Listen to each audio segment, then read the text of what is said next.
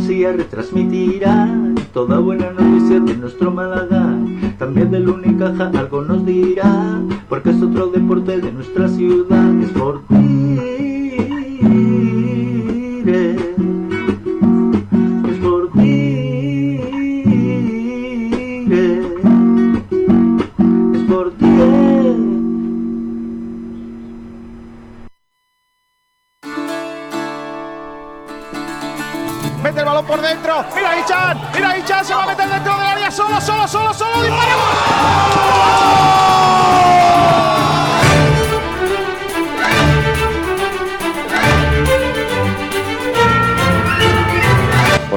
Llegar al Málaga, recuerden eh, que yo comía patatas fritas con huevo en mi despacho, sigo comiéndolas y cuando me vaya lo voy a seguir haciendo.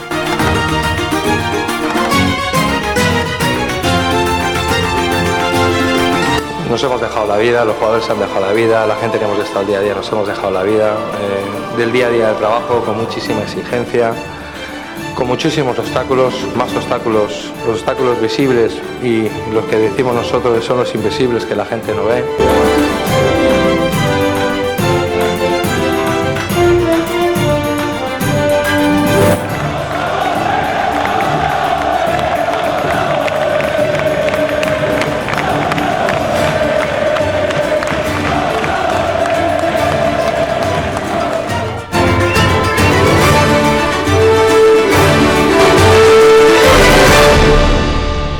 Sport Direct Radio, Frecuencia Malaguista, con Kiko García.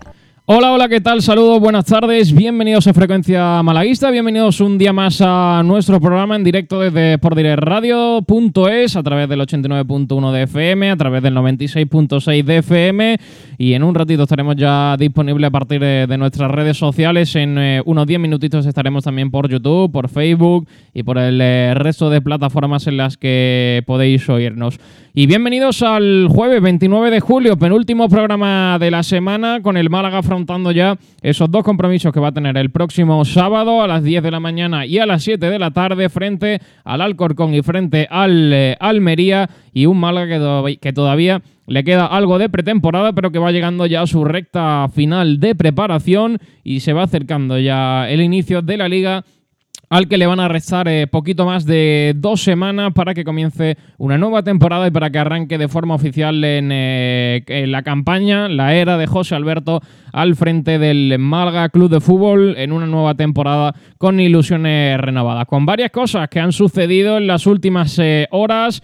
Está siendo movido las últimas horas en cuanto a la información del Málaga Club de Fútbol, porque recordemos que ayer se conoció en cuanto se tasó el Málaga Club de Fútbol. Eh, había, que, había unos peritos que se iban a encargar de decir cuánto eh, valía el Málaga Club de Fútbol y estaría en eh, torno a 50,3 millones de euros lo que costaría el club, lo que hace que cada acción sean casi 80 euros por acción. Un Málaga que costaría, según los peritos que fueron nombrados por la jueza, 50,3 millones de euros. Y respecto a eso ha habido movimientos porque la APA, la Asociación de Pequeños Accionistas, eh, según eh, nuestros compañeros del Diario Sur, han presentado alegaciones en el juzgado al desconocer el criterio para esta tasación, que pilló un poquito por sorpresa a todos porque yo creo que nadie esperaba que fuese el club, que el Málaga Club de Fútbol costase o estuviese tasado en eh, tanto dinero, concretamente en esos 50,3 millones de euros. Esta mañana se han presentado en el juzgado de instrucción número 14 tras conocer ese valor real del Málaga, lo que permite disponer de una tasación de las acciones que el jeque tiene en la entidad de Martirico. La APA eh, desconoce cuál es el criterio utilizado por los técnicos para llegar a la conclusión de que el club cuesta 50,3 millones de euros, si bien habría que restarle en cada momento el montante de la deuda neta que tenga. Otra de las partes que están personadas, como es el administrador concursal del Málaga, Daniel Pastor, también ha solicitado a la jueza una explicación sobre los métodos utilizados por los técnicos para llegar al resultado, a un resultado que ha asombrado. Eh, ayer eh, hubo declaraciones en las que dice que sorprende a esta parte que se efectúe por los peritos una, una valoración provisional en tal, en tal sentido. Máxime cuando se nos dice antes que no ha podido terminar el encargo judicial por falta de documentación y cuando no se explica algún eh, no se explica criterio alguno sobre el método de valoración empleado para llegar, aunque sea de forma provisional, a incrementar el valor en más del doble. lo que dijo ayer la APA eh, en, palabras de su abogado Francisco Valverde. Pero todavía llega más lejos, porque al hacer una comparativa de la valoración que hace la liga en cinco equipos de menor transacción en primera, es decir, el Málaga costaría más dinero que varios equipos de primera. El Alavés está valorado en 64,5 millones, el Cádiz menos eh, que el Málaga en, eh, con 48,1, el Mallorca con 45,6, o el Elche con 31,5 o el Rayo Vallecano en 28 1, por lo que habrá que esperar a ver qué acaba sucediendo. Eh, pues la APA, que ha pedido esas explicaciones para ver de dónde salen eso, esa valoración de 50 millones. Y también ha habido pronunciación en las últimas horas del eh, jeque de Altani, en, eh, que se pronuncia a través de su canal que más le, le, gusta y que más utiliza. Hablamos de Twitter en el que, bueno, pues eh, básicamente comentó que no vendió el Málaga por eh, la friolera cifra de 450 millones de euros, por lo que, eh, según el jeque en redes sociales, no habría vendido el club teniendo una oferta de 450 millones de euros. respondiendo un poquito al comentario de lo que de lo que tasó el, lo que se tasó el Málaga de 50 millones. Eh, en palabras del jeque, en el tuit eh, que publicó en el día de ayer, eh, dice que no, está, que no está bromeando, que rechazó un montón de ofertas y que una de las que recibió era de 450 millones de euros. lo menciono un montón de veces y lo diré una vez más. Esta entidad es parte integral de mi vida. Espero que todos entendáis, entendáis esto muy bien y lo explicaré todo.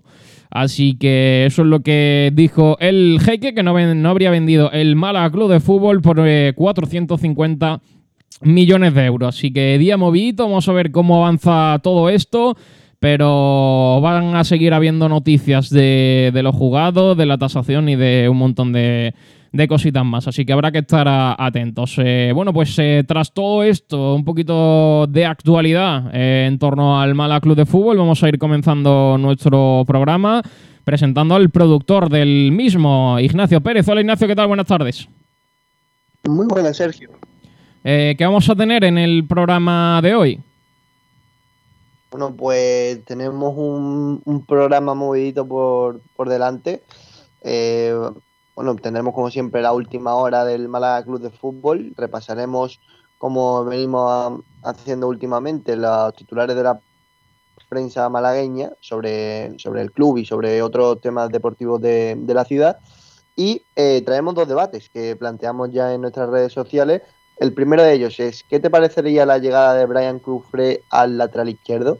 ¿Qué harías con Cristo Romero? Un Brian, un Brian que coge fuerza esa operación porque desde Mallorca también apuntan eh, que podría estar eh, muy cerca del Málaga Club de Fútbol. Noticias que adelantamos nosotros en el día de ayer y parece que, desde Mallorca también eh, se considera que está muy cerca de llegar al Málaga. Así que habrá que, tener un poquito de paciencia, pero parece que la operación avanza por buen camino.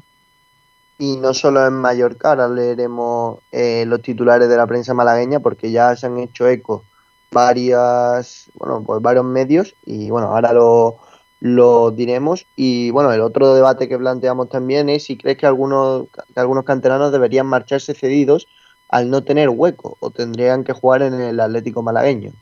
Eh, bueno, eh, Sabatel nos traerá ahora para conocer un poquito. Ya sabéis que dentro de poco más de 18 días empezamos la competición doméstica, así que repasaremos cómo les va a nuestros rivales en esta jornada de pretemporada. Y Javi Jiménez, eh, perdón, Javi Jiménez, madre mía, Javi Muñoz nos traerá los números de tanto de Brian Cufré como de Cristo Romero para adentrarnos de lleno en ese debate. Y por supuesto todo el polideportivo que cuidado cómo viene el básquet eh, con esa con ese nuevo presidente y por supuesto el fútbol con mi casa, el futsal, el balonmano, así que programa completito y listo para, para empezar. Madre mía, menudo programa. También esa parte del baloncesto, porque ayer eh, fue noticia que López Nieto iba a ser el nuevo presidente del eh, equipo cajista. Y luego a partir de la una y media de la tarde eh, hablaremos también un poquito de baloncesto y debatiremos un poquito todo sobre el nuevo presidente del Unicaja. Pues programa completo que el que tenemos en el día de hoy. Vamos a presentar a los compañeros que están ya por aquí con nosotros. En primer lugar, el gran Javi Muñoz. Hola Javi, ¿qué tal? Buenas tardes. Buenas tardes, Sergio. Buenas tardes, Ignacio. Esto también por aquí el gran José Luis Sabatel. Hola Saba, ¿qué tal? Buenas tardes. Hola, muy buenas, Sergio. Muy buenas, compañeros. Y está también por aquí Alberto Pinazo. Hola Alberto, ¿qué tal? Hola, buenos días, Sergio. ¿Qué tal a todos? Ahora se sumará Pablo Gil también eh, al programa. Y, Nacho Valle también. Y Nacho Valle, madre mía, menudo 11 que tenemos hoy para, para este programa con el hashtag Kikono, madre mía. Sí, hoy coge fuerza ese, ese hashtag. El señor mayor se ha quedado, se ha quedado fuera. Y Hoy bueno, pues. alineación indebida, ¿no? Hombre, claro. Hoy coge fuerza, coge fuerza el resto. García es un tipo lamentable que deja abandonado frecuencia malaguita. Bueno, eh, vamos a poner un poco de cordura, chicos. Eh, vamos a empezar, eh, como siempre, por el principio. Ignacio, si te parece, hacemos el repaso a los titulares de la prensa. Sí, pues vamos a empezar como siempre por, por ese repaso y lo, lo empezamos con la opinión de Málaga. eh, dos noticias principales sobre todo. Espérate, dos espérate, Ignacio, que como siempre viene con bendita. Catalina. Allá. Durante Nañoreta Resort te ofrece los titulares de la prensa. Ahora sí, eh, ¿con qué arrancamos? Los titulares de los periódicos malagueños en el día de hoy. Bueno, pues arrancamos con la opinión de Málaga, que nos trae dos noticias sobre todo principales, y las dos eh, en relación al Málaga Club de Fútbol. La primera, el Málaga Club de Fútbol valorado en 50 millones de euros y a la espera de activar la póliza. Otro de los titulares es eh, Brian Cufré, candidato para el lateral zurdo del Málaga Club de Fútbol. Se hacen eco de la noticia que adelantamos nosotros hace escasos dos días. El diario Sur eh, titula Altania y afirma que rechazó una oferta de 450 millones por el Málaga. Además, eh, también eh, trae la APA, presenta alegaciones al juzgado al, al desconocer el criterio para la tasación del Málaga Club de Fútbol. Eh, seguimos con Radio Marca Málaga. Eh, Altani, el, Altani no vendió el Málaga por 450 millones, se pregunta, y también eh, pues que el club, el- perdón, el equipo, vuelve a pisar el verde de la Rosaleda dos meses después. El desmarque, polivalencia para la banda izquierda. El Málaga tantea su fichaje. Habla de Brian Cufré, también se hacen eco de, de esa noticia. Y eh, también trae una, una entrevista muy chula a Nacho Pérez y dice la bonita historia de Arnau y Nacho Pérez para que este fuese entrenador del- en el Málaga Club de Fútbol. Fue él el que me animó. Y bueno, Málaga hoy, seguimos con Málaga hoy, que eh, dice la APA pide que se aclare la tasación de 50 millones de euros del Málaga y también añaden que el Málaga Club de Fútbol es un espejo al que mirar con el límite salarial. Por último, y no menos importante, terminamos con, con nuestros titulares en Sport Direct Radio. Nacho Rodríguez y Antonio Carlos Ortega participaron en encuentros deportivos APDM y eh, bueno, el Málaga ya prueba el tapete de la Rosaleda. Como sabéis, ha vuelto a entrenar el equipo en, en el estadio de la Rosaleda y Escariolo eh, pues ha dicho lo siguiente, tenemos que ser muy listos y elegir bien cuándo acelerar y cuándo ralentizar. Así que estos son los todos los titulares. Pues esos son los titulares de los periódicos malagueños. También en nuestra página web con toda la información del deporte malagueño. Cerramos este repaso a la prensa, como siempre, con eh, Bendita Catalina. Bendita Catalina, el restaurante Nañoreta Resort te ha ofrecido los titulares de la prensa. Pues esos son los titulares de, la prensa, chicos. Si queréis, eh, las 12 y 20 del mediodía, vamos eh, a esa última hora que viene poco cargada con los fichajes, ya que el único, eh, el, único fichaje es el de Brian Cufré, y el mercado ahora mismo se está moviendo poco, pero vamos con el entrenamiento del Málaga Club de Fútbol que ha regresado a, los entrenamientos eh, tras el día de ayer. Eh, hoy sí lo ha hecho ya en el estadio de la Rosaleda tras dos meses. Vamos a esa última hora, como siempre con los talleres metálicos. Diego Rodríguez. Los mejores forjados, rejas, puertas y ventanas y a los mejores precios en talleres metálicos Diego Rodríguez. Calidad y servicio con unos precios inigualables. Somos especialistas en ventanas, mamparas de baño y de oficina, rejas, puertas, barandillas. Pídanos presupuestos sin compromiso en los teléfonos 952 30 85 86 o 639 01 18 30. Le esperamos en calle Navia número 21, Polígono San Alberto en la zona de Carlinda. Talleres metálicos Diego Rodríguez. Tradición familiar de padre a hijo con más de 50 años de experiencia. Bueno, pues el entrenamiento, como decía, en el estadio de la Rosaleda, los de José Alberto que han vuelto al templo para realizar la penúltima sesión de la semana. Ha vuelto a entrenar sobre el césped del estadio de la Rosaleda en este jueves. Dos meses llevaba el equipo sin realizar una sesión en este estadio principal. En la sesión de hoy, la plantilla ha trabajado desde las 9 de la mañana por espacio de una hora y media, comenzando con un calentamiento incidiendo en la técnica de cabeza y posteriormente se dividieron en grupos de dos combinando trabajo preventivo y trabajo táctico con finalización de jugadas. En cuanto a las bajas, Aitán continúa en su reincorporación progresiva y hoy trabajó en el eh, gimnasio de las instalaciones de la Rosaleda, mientras que Pablo Chavarría y e Iván Calero, los lesionados de larga duración en la recta final ya de sus de sus lesiones se ejercitaron en el gimnasio y en el anexo, por lo que hoy los lesionados Chavarría y Calero eh, han pisado el césped y son buenas noticias que regresen poco a poco a coger sensaciones también con el balón. Los eh, malaguistas, el primer equipo, volverá mañana eh, a realizar la última semana de trabajo. Sobre las 9 de la mañana están citados los futbolistas de José Alberto López antes de disputar esos dos compromisos de pretemporada el sábado, que jugará a las 10 de la mañana frente a la Unión Deportiva Alcorcón, eh, que ha cambiado de sitio. Eh, previsiblemente iban a, ser los dos en el Marbella Football Center, pero concretamente este primero a las 10 de la mañana va a ser en eh, la quinta, en las instalaciones de la quinta, donde el Mala haya jugado algún que otro partido, muy cerca del Marbella Football Center pero va a tener que, estar un poquito más lejos eh, en, ese, en, ese, en esas instalaciones de la quinta para jugar frente al Alcorcón. Sí lo hará a partir de las 7 de la tarde frente a la Unión Deportiva Almería en eh, las instalaciones del Marbella Fútbol Center a las 7 de la tarde. Día movido el sábado con doble partido para el equipo. Como siempre lo podréis vivir aquí en eh, directo en todos, en todos nuestros sitios donde podéis oírnos. Así que poquita cosa más, el entrenamiento del Mala Club de Fútbol con eh, tres bajas, la de Itán, la de Chavarría y la de Calero. Poquito más de última hora en el día de hoy, así que cerramos como siempre con los talleres metálicos Diego Rodríguez.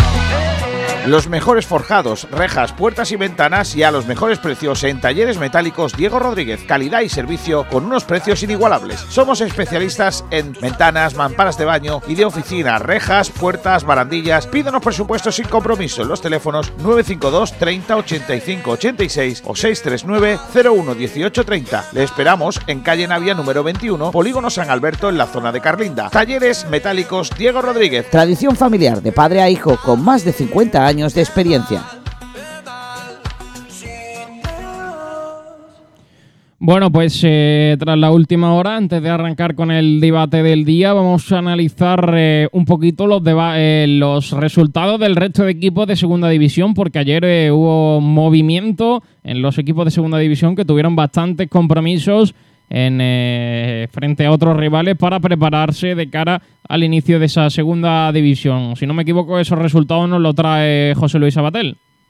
Sí, pero eh, Sergio, antes de nada, eh, presenta a Nacho Valle que ya está con nosotros.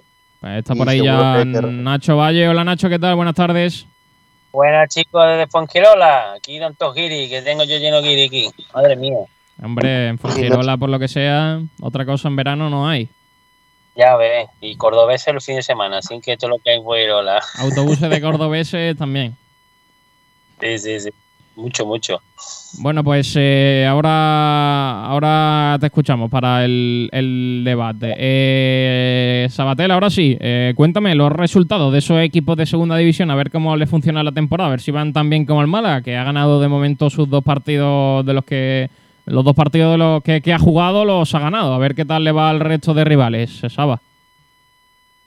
Pues, hombre, el Málaga ha jugado dos partidos y es cierto que es eh, de los equipos que menos ha completado hasta ahora, eh, porque la mayoría de equipos suelen estar entre los 3 y 4 partidos hasta el momento. Si quieres, te un, repasito rápido de todos los equipos hasta la fecha. Y es que, por ejemplo, el Alcorcón ha jugado cuatro partidos, perdió 1-2 contra Fuenlabrada, ganó 0-2 contra el Talavera, eh, perdió 0-1 contra el Rayo Majada Honda en, primera FF y ganó 0-1 a Granada. Sorprendió mucho al equipo granadino. El Almería, eh, el equipo vecino, perdió contra el Benfica 2-1, ganó 4-0 al Atlético Bulpiteño y perdió contra el eh, ganó contra el Águila Fútbol Club 0-1. El eh, modesto Burgos, el recién ascendido, empató contra otro modesto, contra la Sociedad Deportiva Morevieta, que yo creo que todos tenemos muchas ganas de ver cómo se desenvuelven en la categoría. Empataron a uno, empató a cero contra el Lugo, otro rival de categoría. ¿Decís? Sí, te escuchamos. Ok. Se ha ido. Y- Creo que se ha ido. No, no, no, que pensaba que, que me, que comentaba alguien el, el tema del Burgos. Ahora, ahora y sí te eh, los ¿Ahora? Ahora perfectamente. Ok. Y Osasuna venció 2 a 0 al Burgos. ¿Osasuna? Eh, la Sociedad Deportiva Eibar, todos sabemos que se está moviendo muy bien este mercado. Y en la pretemporada no da la sensación, porque Hombre, pues eso- cayó eso es contra buena- el Calahorra 2 a 1. Eso es buena señal. Bien. Cuando la pretemporada no funciona, luego la temporada siempre va bien. Claro, eso decía un sabio, pero el, el Eibar cayó contra el Calahorra Están guardando 2 a cositas. 1. Es cierto que venció contra, contra la Sociedad B 1 a 2 y perdió contra Mallorca 1 a 0. El Eibar, pues que, eh, que si suena a Yanis, que si ya se han llevado a, a Blanco Eschuk, seguro que con algo de sabor malaguista. El eh, Fútbol Club Cartagena, el FC, empató a 0 contra el Al Wada, ganó 2 a 0 contra el Al Raed, un tanto arábica la pretemporada del equipo murciano, y perdieron contra el Mallorca 1 a 2 y contra el Valencia 3 a 2 y empataron contra el Al Nasser de Dubái. El eh, Fuenlabrada, el equipo madrileño, como ya bueno, per- perdió contra el Real Madrid, el primer equipo por 3 a 1.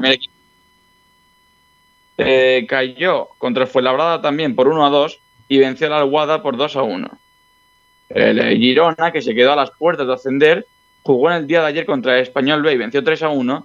Y el mismo resultado, pero al revés, cayó contra el Barcelona hace escasos días por 3 goles a 1, en el que fue pues el tan sonado debut de, de Memphis Depay con el eh, Fútbol Club Barcelona.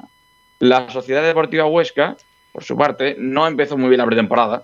Perdió 6 a 1 contra el Real Sociedad, pero después eh, volvió a caer ante Osasuna 2 a 1 y venció finalmente contra el eh, Lleida por 3 goles a 0. La Unión Deportiva Las Palmas, el conjunto canario, que por cierto eh, interesa porque en el partido contra el Wolves, que es el primero que voy a mencionar, marcaron G6 y Peñaranda. Madre eso, ¿eh? mía, el nivel, niño. Vaya dos. Ojo a eso, la, la dupla letal del conjunto canario, que marcaron los dos contra el equipo de Wolverhampton. Ganaron 3 a 2, perdi- eh, ganaron contra el Cádiz 0 a 2, ganaron contra su propia filial, Las Palmas Atlético 2 a 0 y vencieron al Español 1 a 0. Ojo a Las Palmas porque está haciendo muy buena pretemporada y quién nada, sabe nada, si Peñaranda resistirá. nada, se diluye, se diluye en la, en la temporada. A ver si va a cuidado ser- que Peñaranda. Cuidado a ver si A va a ver ser. si va a ser. A ver si va a ser Peñaranda Pichichi al final, ¿eh? O, o- o el- o Las Palmas equipo revelación. Posiblemente. Y, y con Gese liderando al equipo amarillo. Su única derrota contra Madre el mía, Sevilla por un gol a cero. No creo que, que se Ojo preocupen que- en exceso por, eh, por aquella derrota. Ojo que Las Palmas eh, de equipo de revelación va a tener poco porque con, con la venta de Pedri hay que recordar que han ingresado cerca de 30 millones de euros mía, y han incrementado su, su límite salarial considerablemente. Van a ser uno de los equipos que, que, más, que tengan el límite salarial más alto. También hay que ver el- Pues- el, vestuario, también hay que ver el vestuario que va a tener Las Palmas, porque tú sabes que Pepe Mel no se casa con nadie. ¿eh? Pepe Mel tiene un entrenador de carácter y ahí con ese Peñaranda van a chocar más de uno, ¿eh? También te digo, Ignacio, eh, Pedri 30 millones fue. Eh, bueno, es- fueron 5 millones, Claro, eso sí. Sí, En pero realidad, luego los variables. Pero en, este año- claro, en variables ya van 30.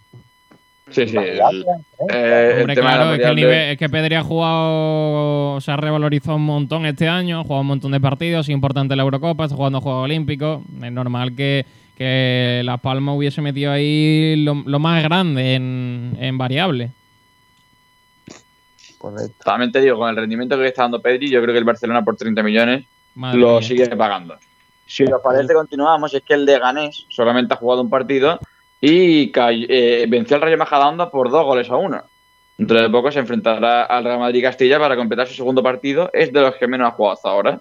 Porque, por ejemplo, el Lugo empató a cero contra el Burgos, ya mencionado. Venció por un gol a cero a la Ponferradina. Perdió contra el Pafos, el equipo en el que está Michel Salgado por ahí. Y ganó al Compostela por cero goles a tres. Eh, el Mirandés, nuestro primer rival de temporada, que yo creo que es el que ahora mismo Ojo. más nos interesa. Ayer jugó. Eh, ha, jugado, ha jugado dos partidos. Uno lo venció ante el Bilbao Athletic, el filial del Athletic Club de Bilbao. Venció por cero goles a uno. Y el eh, segundo partido perdió contra el Alavés por un gol a cero en el día de ayer. Eh, por su parte, la Ponferradina, como ya hemos mencionado, cayó ante el Lugo. Y es que no ha completado ningún partido más. Tenía previsto un partido contra el Real Valladolid.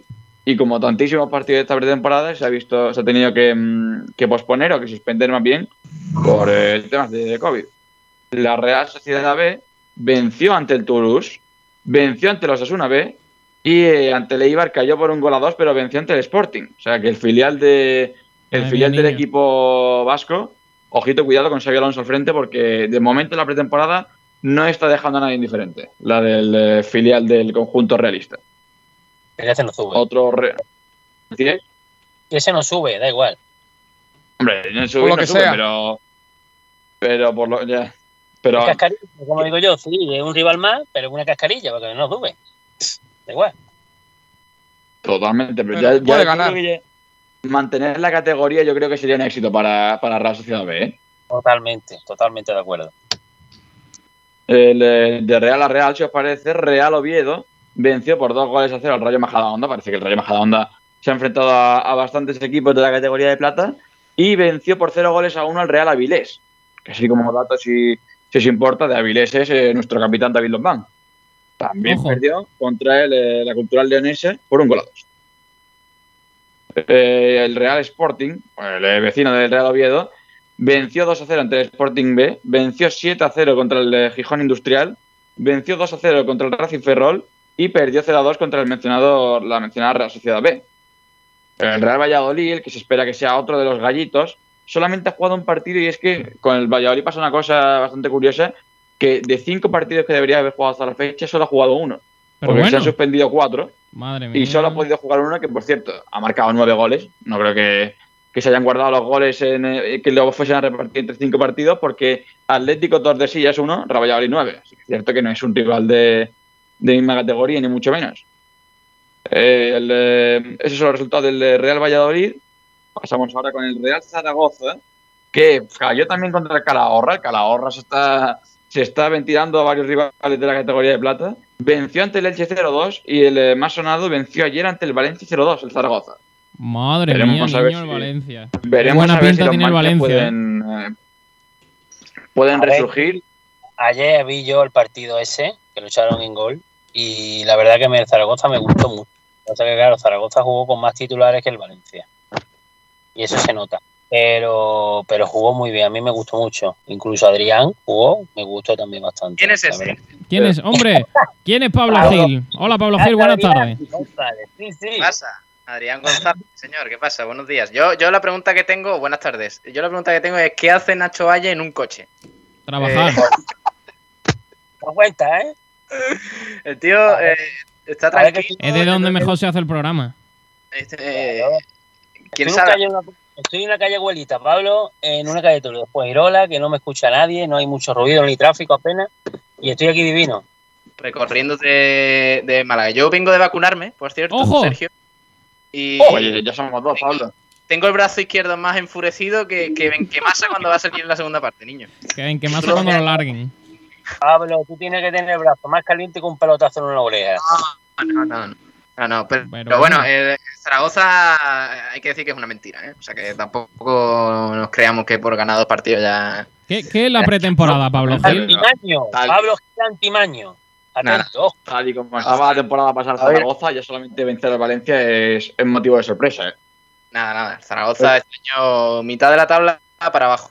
Pero Pablo, cuidado que, que, se está hablando de que los nuevos inversores pueden entrar ya y, y, podrían, podrían incrementar mucho su presupuesto y su límite salarial. O sea que es un equipo que siempre yo lo tendría en cuenta.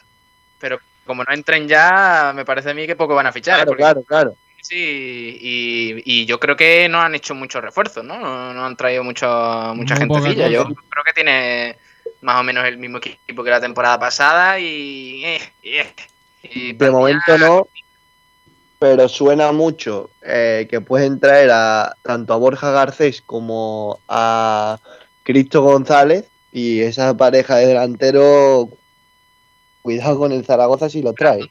El Zaragoza no sé cómo lo, ha- lo hace, pero siempre es una montaña rusa. O sea, una temporada te puede acabar, eh, no en ascenso directo, pero sí en el playoff y el año siguiente abajo del todo. O sea, Eso sí, Tremendo. claro, eso tiene razón. Ahora, yo, vi- yo estuve viendo ayer también a Borja Garcés. Es verdad que jugó muy poco en el Atlético de Madrid, jugó un ratito a rato. Y no me gustó nada. A veces esto va a ser una mentira. Yo, No, yo- creo que está muy sobrevalorado, ¿eh? sobre todo por el hombrecillo este que tenemos aquí en esta radio llamado Borja Aranda, que todo lo que huela a rojo y blanco lo, lo valora mucho. claro.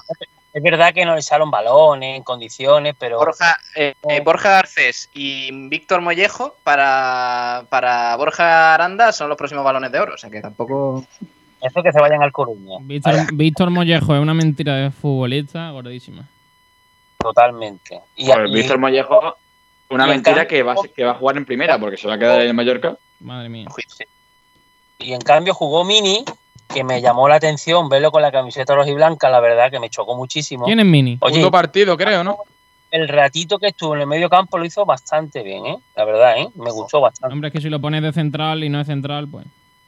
Pues exactamente, pero jugó en el medio campo muy bien, ¿eh? cortando balones, muy bien, intuitivo, me- metiendo el cuerpo, haciendo falta, muy bien, me, lo- Sí, me pero, gustó mucho. pero Mini en temporada va a jugar en el Atleti C. Sí, sí, sí, eso seguro. Pero, pero bueno. Pobre Mini, joder. Si quieres empezamos con el primer debate del día Vamos, vamos. y, y bueno, pues eh, lanzamos la pregunta que, que estamos también lanzando en nuestras redes sociales y es si, qué te parece la llegada de Cufré al lateral izquierdo y Oh. qué harías con Cristo. Pero antes de esto, Madre mía. antes, antes de esto, Javi nos trae unos números de ambos jugadores, así que cuando quiera Javi empezamos. Vamos con las estadísticas, tanto de Cristo Romero como de Brian Cufré. Primero vamos a empezar, pues bueno, a hablar un poquillo de sus trayectorias. Eh, Cristo, Cristo Romero es el más joven, 21 años, del año 2000. Y bueno, prácticamente lleva toda su vida en el Málaga Club de Fútbol, donde ha ido subiendo categorías y hasta llegar al primer equipo, está jugando en el San Feli, en el filial y demás. Y después, eh, por otra parte, Brian Cufré, como ya sabéis, argentino eh, y ha llegado a España pues la temporada pasada al Mallorca. Antes, antes de llegar a España estuvo jugando en el Vélez argentino, donde ha estado varias temporadas y ha llegado a jugar pues bueno, muchísimos partidos en primera división, concretamente 83, donde ha conseguido marcar 3 goles y ha dado 5 asistencias. Eh, ahora vamos con bueno, las estadísticas que más nos interesan. La última temporada y sobre todo jugando en segunda división. Cristo Romero jugó un total con el Málaga de Fútbol esta pasada temporada de 18 partidos en 1017 minutos. O sea, eh, jugó más o menos la mitad de, los encuentros del Málaga Club de Fútbol. Sí es cierto que eh, no muchos de titular, más allá de esa, bueno, esa época, sobre todo los primeros meses del 2021, donde sí que tuvo bastante protagonismo, pero más allá de ello es cierto que ha jugado bastante de suplente. Brian Cufré, por otra parte, sí es cierto que no es el más titular de ese Mallorca que ascendió, pero pese a todo ha sumado un total de 29 partidos con el Mallorca en segunda división. En la mayoría de ellos fue, fue titular y ha conseguido dar eh, dos asistencias y un gol, un total de 1.767 minutos jugado con la camiseta eh, bermellona. Así que bueno, eh, como podemos observar, Brian Cufre obviamente ha jugado muchos más partidos con el, con el Mallorca, un Mallorca que ha conseguido el ascenso directo y de hecho eh, ha empatado con el, con el español lo más alto de, de la tabla.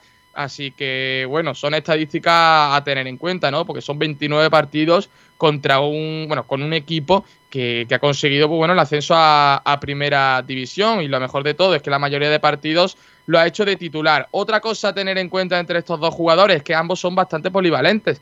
Porque sí es cierto que eh, su posición natural eh, es la de lateral izquierdo, tanto la de Brian como la de Cristo, pero también pueden participar en la banda tanto de extremo como de interior. Así que es una cosa a tener en cuenta para este Málaga, ya que bueno, eso siempre va a venir bien en caso de que, de que ciertas posiciones pues no, no estén cubiertas. Por ejemplo, Brian podría jugar de lateral izquierdo y Cristo, como ya hemos visto en algún que otro partido con el Málaga Club de Fútbol, pues jugar de, de extremo izquierdo. Así que bueno, esos son los números que, que, tenemos de ambos jugadores. En resumidas, pues bueno, 29 partidos jugados la pasada temporada por parte de Brian Cufre y después Cristo jugó 10 menos, 19. Bueno, A ver, Cufre, pues... ¿cómo vendría? ¿Cufre cómo vendría? ¿Cedido o cedido? Cedido, cedido. Me quedo entonces con el otro.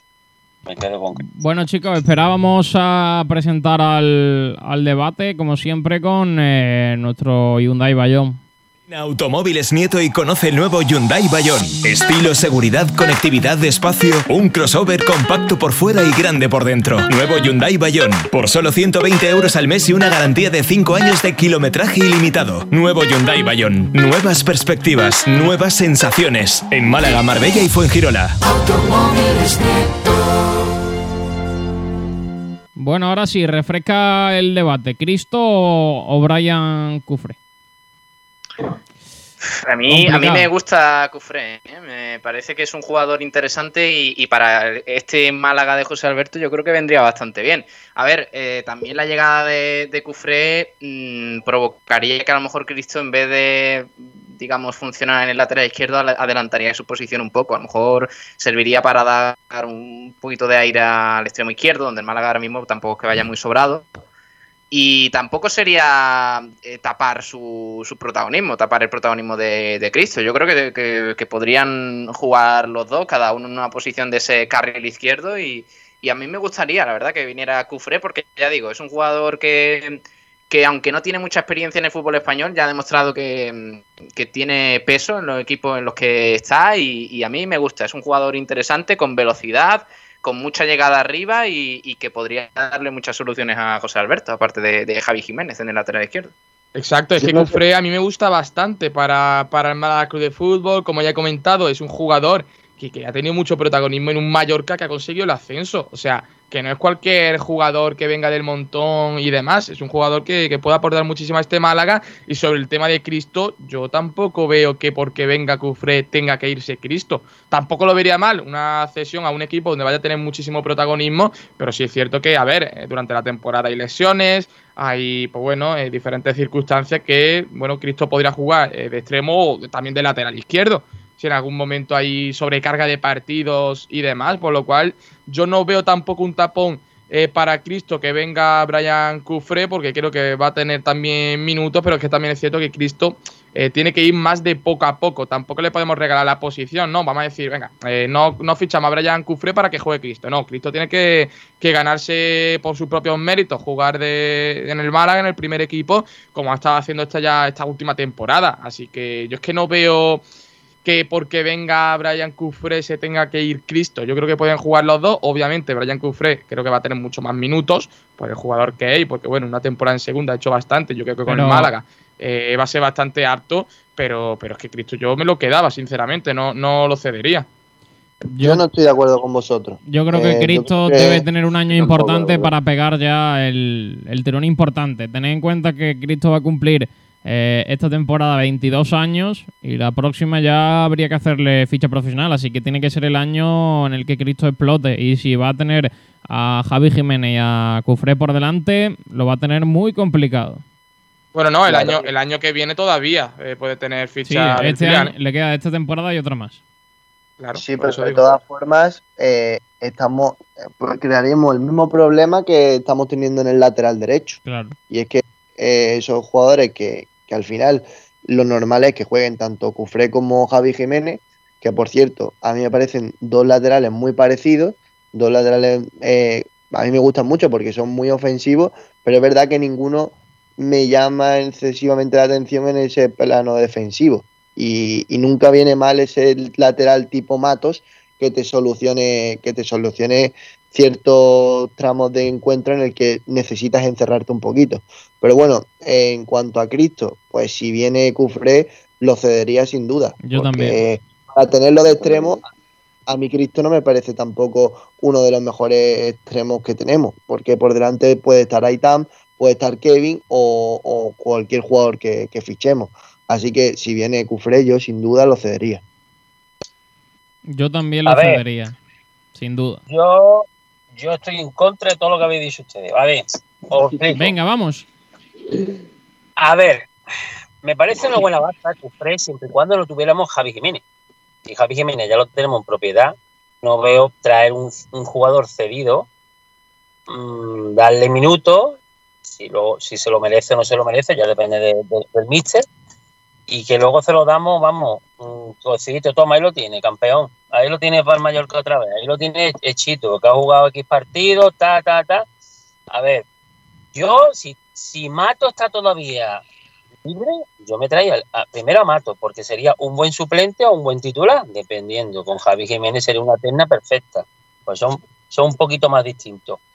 Y luego eh, lo tenemos los dos en propiedad. Yo de que me sirva tener un jugador cedido y encima le estoy, le estoy tapando a Cristo una progresión, aunque no sea su posición lateral. Pero Nacho, Nacho, quizás Cristo no esté al nivel que necesita el Málaga para segunda división. Claro, necesite exacto. reforzar. De hecho, de los, de los jugadores Es que, que, es que bueno, tampoco, lo que no puede ser, lo que no puede ser tampoco es no, no tenemos ningún cedido. Es cierto que no puedes tener a 20 cedidos, pero algún cedido necesita para subir el nivel de la plantilla. Pero, a ver, Exacto. Yo es que algunos, a- algunos creo que tenéis un tiro dado con el tema de los cedidos, ¿eh? De verdad. Está bien algunos. Mato lo hemos tenido, Mato lo hemos tenido, ¿sí o no? Y, hemos- y hemos debatido si Mato era o no interesante para el Málaga. Y todos dijimos prácticamente que sí. Porque ya, pero ahora que entre Mato y Cufré, yo me quedo con Cufré. A ver, claro que yo me quedo con Cufré, pero yo, pero si Javi Jiménez es prácticamente lo mismo que Cufré, yo me quedo con Javi Jiménez. ¿Para qué quiero los dos Bueno, iguales? eh, Lo mismo, no sé tampoco, ¿eh? Yo creo que eh, estamos, gana, únicamente. estamos dando que Cristo sería, sería el segundo lateral izquierdo. Y, Yo a mí me parece, a mí me parece que eso José Alberto y Manolo Gaspar no lo tienen tan claro, ¿eh? Sinceramente, yo creo que, que confiamos en que Javi Jiménez, a mí me parece un lateral muy serio, que podría ser titular perfectamente, pero dejar el puesto de suplente en manos de Cristo, que también tiene muchísimos problemas con lesiones y demás, es una decisión complicada, ¿eh? Y si viene Es que yo lo veo todavía muy verde. Sí, Yo sí, también. sí, yo también. Y si viene, si viene Cufré cedido, no, a no ser que haya algo raro ahí de por medio, no habría esa necesidad o obligación de que fuera titular. Oye, puede ser suplente y, y oye, es que son 42 partidos a lo largo de la temporada. Puede haber muchos momentos en los que pueda jugar. No lo sé, yo creo que, que el tema Cristo hay que cogerlo con pinzas porque, porque me parece que en, en el Málaga no lo tienen tan claro, ¿eh? en tema de su, de su proyección. Y Pablo, hay que tener en cuenta que muchas veces hablamos de que no le podemos tapar la progresión a, nuestro, a nuestros canteranos, pero eh, estamos mal acostumbrados en Málaga. Hay canteranos que no sirven para el primer equipo, no todos sirven para jugar en el Málaga Club de Fútbol. Estas últimas temporadas han tenido que jugar algunos jugadores. Y sobre todo mí en un año, nivel, en un año claro en el que que- va a haber muchas menos oportunidades porque ya no tenemos las 18 fichas. Claro. y Cristo, y Cristo Romero, para mí, a día de hoy no es jugador para el Málaga Club de Fútbol. Eh, ojalá en un, en un futuro sí, porque es verdad que tiene, tiene muchos aspectos que son que parecen que pueden ser muy, muy interesantes. Pero a día de hoy, para mí, Cristo no es, no está para ser segundo lateral del Málaga. Y ya lo vimos el año pasado. Para mí, la, la zona del campo en la que peor estábamos era en ese lateral izquierdo. Y vimos cuando Mato falló, Cristo era eh, un jugador al que todos temíamos cuando, cuando tenía que defender. Entonces, seguir con, la misma, con los mismos laterales que el año pasado, para mí sería un error. Y claro, Entonces, mira, mira- fíjate en el lateral derecho, donde tenemos a un jugador más o menos eh, que ha ido escalando de forma similar, que es Ale Benítez en el, en el Málaga, y sin embargo con Ale Benítez las sensaciones son distintas. Eh, Claro. Por ejemplo, me da más seguridad el chaval, ha demostrado ya muchas más cosas, tanto en ataque como en defensa, y, y es verdad que a lo mejor ha tenido más oportunidades porque la lesión de Calero le abrió un poco las puertas, pero, eh, pero no sé, yo creo que hay menos dudas con Alex Benítez, por ejemplo, que en el caso de Cristo y por eso en Málaga está intentando reforzarse.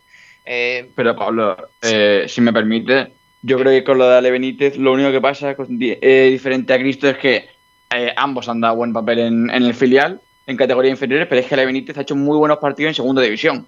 O sea, con el primer equipo ha completado partidos que tú dices, es que si se me lesiona el lateral derecho no tengo ningún problema en que, en que este chico es el titular. Y es lo que comenta Ignacio, ha habido partidos en los que tenía que jugar Cristo que no teníamos miedo, pero sí que pues existía esa incertidumbre de nuestro lateral izquierdo titular, vamos a sufrir más en defensa. Y eso con Ale Benítez no ha pasado porque ha habido partidos como el que jugó contra, contra el Real Sporting o algunos partidos así que jugó muy buenos y que daba sensación de que era un lateral eh, que llevaba años jugando en el Málaga. A ver, vamos a ver, Cristo es, a ver, salvando la distancia, vamos hablando claro, ahora es como el Marcelo del Madrid. Ofensivamente es muy positivo, da cosas positivas, pero defensivamente no. Entonces no podemos catalogar a Cristo como lateral izquierdo. Que sea un lateral de recorrido, vamos a dejarlo ahí. Pero Cristo no es eso. Yo soy de, ce- de cederlo un añito, ese añito que todavía nos queda lo recogemos después, a ver si ha jugado bien eh, esa, esa temporada en segunda división en algún equipo por ahí, si es posible. Y, luego yo me quedaba, que si nos tenemos que quedar con Cofre, nos quedamos con él, vamos, que yo no tengo ningún problema, pero hombre, yo lo he cedido, la verdad que viendo posibilidades de jugadores a mejor que ya cono- hemos conocido el año pasado, como hemos hablado de Mato, yo me traía antes a Mato antes que a Cofre. Di- digo que siempre cuando Cofre es verdad que tiene técnicamente, que es lo que le va a dar más al Málaga, ¿no? Pero es que yo qué sé, yo la verdad que un jugador cedido para luego al año siguiente, si no hay opción de compra, devolverlo al, al origen, no Ojo que eso no lo sabemos. Es que a ¿eh, ver, es que a ver, el tema de las cesiones, eh, yo entiendo que si haces un equipo entero de, de cedidos, pues bueno, eh, no sea lo mejor, pero es que traer un par de jugadores o tres eh, que vengan de, de préstamo y te puedan aportar durante una temporada eh, mucho en sus posiciones, yo no lo veo mal. Es que Cufré eh, mejora mucho lo que hay en el, en el lateral. Y mira que, vuelvo a repetir, eh, Javi Jiménez no me disgusta, eh, si viene Matos tampoco, y, y- y tampoco los vería mal, pero es que Cufré yo creo que puede aumentar mucho, mucho, mucho en esa banda. Y es que aparte es que es polivalente, es que te puede también eh, venir bien para, para los ataques y, y aunque venga cedido, a mí es que no me disgusta, de verdad. Mira, Javi, Javi, yo es soy que la partidario, única- de. Perdona, eh, Nacho, ahora te, te- te dejo. Eh, yo te soy más partidario de buscar, fíjate, cedidos en una posición muy clara y que es muy costosa. ¿Sabéis ya cuál es, no? La delantera. Delantera. Yo, para cumplir el año, que me meta aquí goles y tal, diremos, oh, ya vamos a perderlo, vale. Pero es que cuando tengamos dinero, podremos fichar un delantero nuestro. Pero mientras que no podamos, y, lo- y, lógicamente el coste de un delantero, se- cuanto más goles marque, lógicamente más caro es. Por lo tanto, yo soy partidario más de traerme un, de traerme un cedido delantero o dos, porque aunque no lo vaya a tener el año que viene, o viene con una cláusula X, la que sea, pero son jugadores que al final me van a aportar al equipo mucha, mucho gol, siempre y cuando lo tenga, y luego que bueno, mm, voy a ir recopilando eh, eh, jugadores de atrás, pues de, propiedad, y luego en, en posiciones que lógicamente no la tengan muy clara. Pero lógicamente yo ahora mismo tenemos el equipo bastante completito, a la izquierda un poco cojea, pero podemos apañarnos. Pero traernos un jugador cedido, teniendo delantera, que no tenemos ninguna, sabiendo cómo está también Iván Calero, que no sé lo que le quedará ya para incorporarse al grupo. Todavía le queda. Eh, ¿eh? Eh, luego tenemos también al argentino, que, que también os queda hasta por lo menos hasta octubre, no vamos a tener. Yo cedía, traerme cedido un uno o dos delanteros y, com- y completando el equipo, luego eh, los laterales. Yo que no, no veo un cedido de lateral, no lo veo. Yo, Nacho, pero es que yo creo que tenéis un concepto equivocado de, de, la, de los cedidos y más en este Málaga actual. Creo que siempre vemos que, que le estamos como abriendo la puerta al chaval o a, o hacerle un jugador a otro equipo, pero la realidad es todo lo contrario. Te está solucionando una temporada en la que tú no puedes aspirar a otra cosa. Es que el Málaga no puede aspirar a tener un jugador en propiedad en este momento, no puede pagar un traspaso. Y si quieres y si quieres tener a un jugador como Matos, es seguir en la misma dinámica que el año pasado. Es un jugador que te Sí. da lo que te da, que te cumple, pero que no te va a dar ese salto de calidad que estás buscando. Entonces, una cesión te permite dar ese paso y imagínate que el Málaga asciende, pues ese jugador le ha ayudado en esa posición, o si no asciende, pues eh, es un futbolista que este año no cuenta en un, en un Mallorca de primera y que posiblemente el año que viene tampoco. Precisamente Como ha pasado este año con, con JB. una cesión en ese, en ese puesto, además en un, en un rol más secundario, porque yo creo que si viene Cufré, eh, José Alberto seguiría apostando por Javi Jiménez. Eh, además te permitiría buscar en propiedad jugadores que realmente te hacen más falta, porque ya lo has dicho, ya lo has dicho tú, Nacho, en, la posición de lateral no hace tanta falta, ¿no? Porque está Cristo también, al que yo por cierto no, no, cedería, yo me lo quedaría también. Eh, pero claro, lo suyo es en otras posiciones donde sí necesitas de verdad reforzarte, que en esas posiciones no te refuerces con cedidos, sino con jugadores que vengan en propiedad. Vea ser el caso de Brandon Thomas, de, de estos jugadores que, que, por ejemplo, ahora Jozabet, que te quedas con él, jugadores que, que te den una seguridad eh, certera para el futuro. Eh, y yo creo que Manolo Gaspar está buscando cedidos para, digamos, eh, terminar de reforzar posiciones que ya están bien, como es el lateral izquierdo, por ejemplo, para intentar eh, traer jugadores en propiedad, que es mucho más complicado, obviamente, porque tienen que ser jugadores que terminen contrato o que a lo mejor rescindan con su equipo, en, en sitios donde de verdad te hace falta. Por ejemplo, la delantera, porque a mí, a mí no me convence traer a un delantero que vaya a ser titular y que esté cedido. Yo, sinceramente, yo quiero, si ese delantero titular me va a dar buen rendimiento, yo quiero contar con él el año que viene, como ha pasado con Pablo Chavarría, por ejemplo, con, con estos jugadores.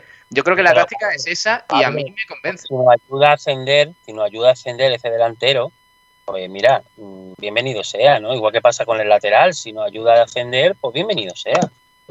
Sí, pero, pero, Pero claro, yo- es un segundo lateral, eh, luego se va cedido no te hace tanto daño. Pero, por ejemplo, la temporada en la que estuvo cedido Sadiku, Sadiku fue un jugador eh, fundamental eh, en, eh, en ese Málaga y resulta que termina la temporada y te quedas sin Sadiku. Eh, pues oye, te hace un feo muy importante porque ahora tienes que empezar de nuevo. Eh, sin embargo, en la temporada que viene, si, si Javi Jiménez hace más protagonista, se va a Cufré al Mallorca, tampoco lo notas tanto. Pero Pablo, has dado, has dado en el clavo. Es que has puesto el ejemplo perfecto. Sadiku, en ese momento, no podías aspirar a otra cosa. Y, y esa cesión te ayudó a que te metiese un jugador 13 goles y que mm, re- fue uno de los artífices para mí de que el Málaga consiguiese la permanencia. Y al año siguiente pudimos a- eh, acceder a otro tipo de delanteros, como por ejemplo Pablo Chavarría. Entonces, eh, ahora ese lateral izquierdo, con, e- lo habéis puesto el ejemplo de Matos o de, o, de retener a, a Cristo, es eh, lo mismo que el año pasado. Entonces, Cufré nos puede ayu- ayudar a dar ese paso hacia adelante y que el año pasado, el año que viene, pueda acceder a él o en propiedad o a otro tipo de futbolistas. Creo que Eh, seguir Ignacio, eh, no- Dale, dale, dale. No, era, era por completar lo que tú decías de las cesiones. eh, no es una. O sea, me, me parecen totalmente distintas, a pesar de ser ambas cesiones. eh, cuando un equipo grande cede a un jugador prometedor, lo cede Correcto. para coger rodaje. Y, pero es que nuestras cesiones son de jugadores que no, son, no van a ser titulares en su equipo y que el año que viene, eh, al 80% de posibilidades, van a quedar libres. Porque el equipo, el otro equipo va a decir, vale, me, por ejemplo, yo, ¿sabes? Ha dado un buen rendimiento, pero ¿a quién quito de mi equipo? pues para cederte otro año pues, eh, te libero. Y que haya pasado eso con Jezabel, con Matos, con Calle Quintana, con tantísimos jugadores que han venido cedidos y al final han rescindido contrato con su club y posiblemente habrían que a otro. O sea, es que de los cedidos que no hayan rescindido, ¿quién tenemos? Yanis y, y posiblemente rescinda con el Almería. Eh, Joaquín, porque el Huesca ha descendido, que de haber mantenido el Huesca en la categoría posiblemente también hubiese salido del club. Es que no son cedidos que vayamos a formarse la gente como pudiese ser Pau Torres. Son cedidos Exacto. que posiblemente el año que viene vengan libres.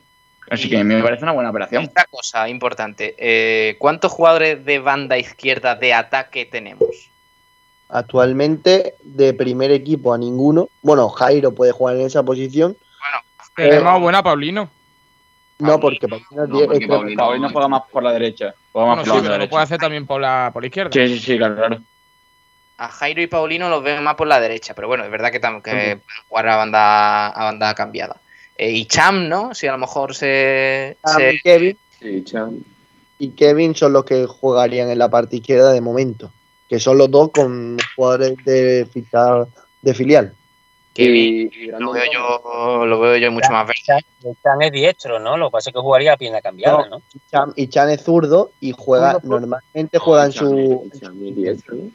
No, no, es zurdo, es zurdo. Y juega, normalmente juega en su banda natural. Yo, yo ya os digo, ya pa- para, para cerrar un poco el tema, yo me quedaría, o sea, si puedo traer a Cufré de lujo, porque me parece que es un jugador que, que cumple mucho y te da te, te ofrece cosas bastante interesantes. Y yo a, a Cristo no, no, no lo dejaba ir. O sea, yo lo intentaba colocar un poco más arriba, en la posición de, de interior, de, de carrilero ofensivo de verdad. E intentar, oye, que se adapte un poco. Eh, Juan Car, por Pero- ejemplo, jugó donde, donde, donde hacía falta, en el extremo, en el lateral. en el- pues vamos a intentar que, que Cristo, oye, pues se, se adapte también a esa situación. Pablo, yo, mira, eh, Cristo cuando pasó el año, el año pasado, yo me acuerdo que Pellicer confiaba mucho en Cristo. Yo creo que era, o, casi nosotros decíamos que era como el titular, ¿no? Y luego vino Matos, ¿no? Pero yo creo que mm, tenía mucha esperanza Pellicer en Cristo. Luego, verdad que se lesionó y tal, estuvo mucho tiempo lesionado. Y cuando volvió, pues lógicamente la- el ritmo de partido no lo tenían, ¿no? Y al final este chaval, la verdad que si, si luego vio Pellicer que no, que no daba, que no, no le daba lo que, lo que el Málaga necesitaba, cumplió como se suele decir el año, el año pasado y se acabó. Yo creo que Cristo ahora mismo mm, tenerlo en el equipo por tenerlo para que juegue 10 partidos en toda la temporada y, y- y saliendo del banquillo, yo prefiero tenerlo ese año eh, cedido que vaya fogueándose un poco más, ¿no? Yo creo, ¿no? Y mira que el chaval yo a mí me gusta, ¿eh? Tiene mu- mucho desparpajo, chaval que tiene encala muy bien eh, la, la, la banda y las pone muy bien, pero me hace igual como a Ale Benítez. Ale Benítez seguramente va a ser un chaval que va a estar en- a caballo entre el filial y el Málaga, eso está, te lo por seguro. Eso está No, más al, claro. al Benítez yo lo veo ya más en el primer equipo, ¿no? No, Lo no. que- Cuando esté Calero y esté Alexander, si Alexander lo largamos, vale, pero y luego Ismael, Ismael, Y Casas. Ismael también. Que a Ismael en un momento dado también puede jugar en banda izquierda, de lateral, ¿eh? que también se ha puesto alguna vez. Yo hasta que hasta que no llegue un Yanis o un jugador así extremo izquierdo puro, yo a Un Cristo rompedor, no- un rompedor, sí, un rompedor. yo a Cristo no lo- Por cierto, eh, antes estábamos hablando de. Creo que vosotros estabais hablando de Icham y yo me estaba refiriendo a Itam, que era el que estaba diciendo que era Ah, zurdo. Ah, amigo, vale, ahí sí. Entonces, Ahora sí, pido sí, perdón, pido perdón. Pido perdón porque no lo acaba de decir. Yo creía que estabais hablando de Itán, que era el que yo decía que era el extremo izquierdo puro. Ahí tan va a estar igual, va a estar a caballo del Málaga los partidos que se que requiera estar y ya está. Pero Chan yo lo veo, pasa que Chan y Kevin ahora mismo no podemos decir que son jugadores de par- particularidad. Chan quizá un poco, pero Chan tiene que coger rodaje y tiene que ponerse en forma. Pero ahora mismo la banda izquierda de interior la tenemos un poco coja, creo yo, aunque tengamos a Chan. Brian Cufré es el hombre. Posiblemente, Vamos. no digo que no, eh, que yo no, yo, a ver, yo lo único que me negaba era la cesión, que ceder un jugador ahí, venga, vamos, que mira, con que pa- lo- había hablado también del delantero, el delantero que hemos hablado de Sadiku, que creo que no sé si va a Las Palmas o algo así, se ha escuchado, me parece, ¿eh? Sí, Y- está en la falda. Sadiku hizo su papel. En Málaga se, que- se permaneció en, el- en el en segunda y gracias a él, pues mira, luego vino Pablo Echevarría. Es decir, que un jugador da pie a otro. Y, y yo creo que no, no es mala idea eso de delanteros con, con cedido, o con, no digo todos, pero uno por lo menos. También da pie a que pueda Eh. abrir el, el campo hacia otro al año siguiente, ¿no? No sé, ¿no? A ver, es Por una cierto, opinión.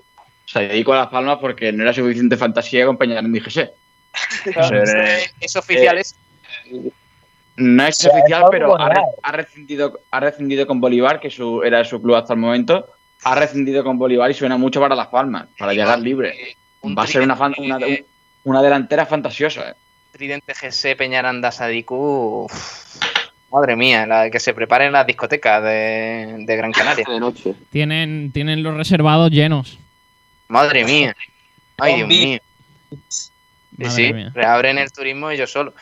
Bueno, eh, ¿qué más? ¿Qué más, más? Vamos, vamos si queréis a, a escuchar a nuestros oyentes, que seguro que, que tienen Sí. más criterio que todos nosotros. Seguro que no se lían entre Aitan y Chan. Eso seguro.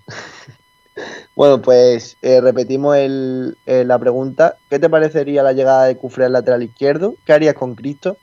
José Néstor dice, Cufré, bien, más que válido, aunque me preocupa que le pise la progresión a Javi Jiménez. A Cristo, muy a mi pesar, le buscaría salida en forma de cesión o incluso venta. Eh, Juan Durán, lateral top para la categoría, gran refuerzo. Esperemos que pueda obtener eh, opciones. Eh, para Cristo, la mejor, lo mejor sería una cesión a un primera o segunda RFF estilo Córdoba. Andrés Barranquero me parece un fichajazo para el equipo y muy válido para la categoría. Con Cristo lo que haría sería cederlo a un equipo de primera RFF. Robbie eh, lo cedería un- a algún equipo de primera RFF, pero para que tenga minutos y se consolide. Creo que es un buen jugador, pero necesita continuidad. Que lo, que lo flipas, eh, no lo he visto jugar, pero creo que a Cristo y a algún otro canterano le vendría muy, pero que muy bien una cesión a un equipo de segunda en el que se pueda ser in- titular indiscutible. Yo creo que en segunda va, va a estar complicado, pero bueno, esto es lo que Lo indiscutible es más complicado. Sí. Y bueno, en Facebook también tenemos un comentario, Leo Hidalgo dice Cufré, fichaje innecesario, hay que centrarse en reforzar otras posiciones. En todo caso, conforme avance el mercado, repescaría a Matos. ¿Eh? Ahí hay uno igual que yo. Eh, eh, yo creo que es la cuenta 2 de, de Nacho Valle. ¿eh? No, no lo menciones que, que por lo que sea aparece de No, la no. nada. Nah, yo yo- yo Oye, tengo más. Ahí no, ahí no me meto. De todas formas, Y- Ignacio, Ignacio, este es el año de la doble J. Jozabet y Jairo. Se lía. Ojo, Este, ojo. este es, este es Además, el de los dos. Pablo, acuérdate que en, en invierno estábamos hablando de, de- de echarlo a los dos porque no, tuviese, no tuvieron mucha continuidad y sin embargo, a partir de enero o febrero, sobre todo José, que se, a- a- se afianzó en el primer equipo, pero Jairo le quitó el puesto muchas veces a, bueno, no tanto a Yanis, pero sí a un Joaquín que parecía indiscutible. ¿eh? O sea Sí, pero que de la hecho- de presión hecho- fue hacia arriba. Cada vez que veo una foto de, de Jozabet en los entrenamientos o algo, siempre, o sea, cada vez le veo más cara de Xavi Hernández, niño. Jo, qué, qué jugadorazo hemos fichado, ¿eh? Yo creo que Pablo la ha sentado Pablo muy está mal la bien. vacuna. No está muy mal la. Es que no está Julio hoy aquí para defender a, a ese hombrecillo. Digo, bueno, voy a sacar yo un puño. Yo no sé si José va, va a ver si la posición que está, que está poniendo ahora mismo Salberto si va a cumplir o no, porque cumplió muy bien, pero de media punta, pero un poquito Sí, más pero yo creo que José cumplió de media punta, pero también cumplió de, mm, de un poco de, de centrocampista adelantado. No me Sí, no sí. tanto como media punta, pero sí a la hora de conectar al, al pivote con el ataque. Y yo creo que se, se adapta muy bien a- al, centro, al centro del campo que pida el entrenador. Yo creo que va a hacer un buen papel. Yo estoy con Pablo, ¿eh? yo creo que la doble J este año va, va a hacer cositas. Ya hemos visto, Jairo ha marcado dos goles en dos partidos, ¿eh? Y a mí me está gustando bastante el- en pretemporada, ¿eh? José no ve el golazo, José ve el golazo. Gutiérrez, Ismael Gutiérrez muy bien y yo creo que, que rendirá, pero que no le quite el sitio a Jozabet. En serio. ¿Tú, tú tú que- tú estás bien? Yo- no, no, yo te lo digo en serio. Como le quiten el sitio a Jozabé, Julio No. Portavales va a estar quemando la rosalera. Ismael Gutiérrez para mí muy flojito, ¿eh? A mí, el, Eh, pues a mí el que más me preocupa es Javi Muñoz, fíjate. Javi Javi Muñoz. ¿Cómo? Javi ¿Cómo que Javi Muñoz? ¿Cómo? Muñoz. ¿Dónde está Javi Muñoz? A mí también me preocupa. Es verdad. Es que hay muchos Muñoz, muchos Javi. Luis Muñoz a mí me preocupa, porque ese chaval me parece a mí que este año. mm, uf, porque como está Ismael, como está jugando, y, y luego es casi que juegue con doble pivote con José yo veo a Luis Muñoz fuera, ¿eh? Nacho, yo creo que- No, pero yo Luis creo Muñoz que- lo- Yo creo que Luis claro. Muñoz ahora mismo es indiscutible en el Málaga. Sí, Creo, ¿eh? es casi. ¿Qué posición va a jugar? No, de hecho, Y lo bueno es Luis Muñoz. Yo veo más. Yo no creo que, que José Alberto tire por el doble pivote, pero sí que a lo mejor en vez de. A ver, hay que, hay que reconocer que Lombán, por ejemplo, ya está a mayorcete.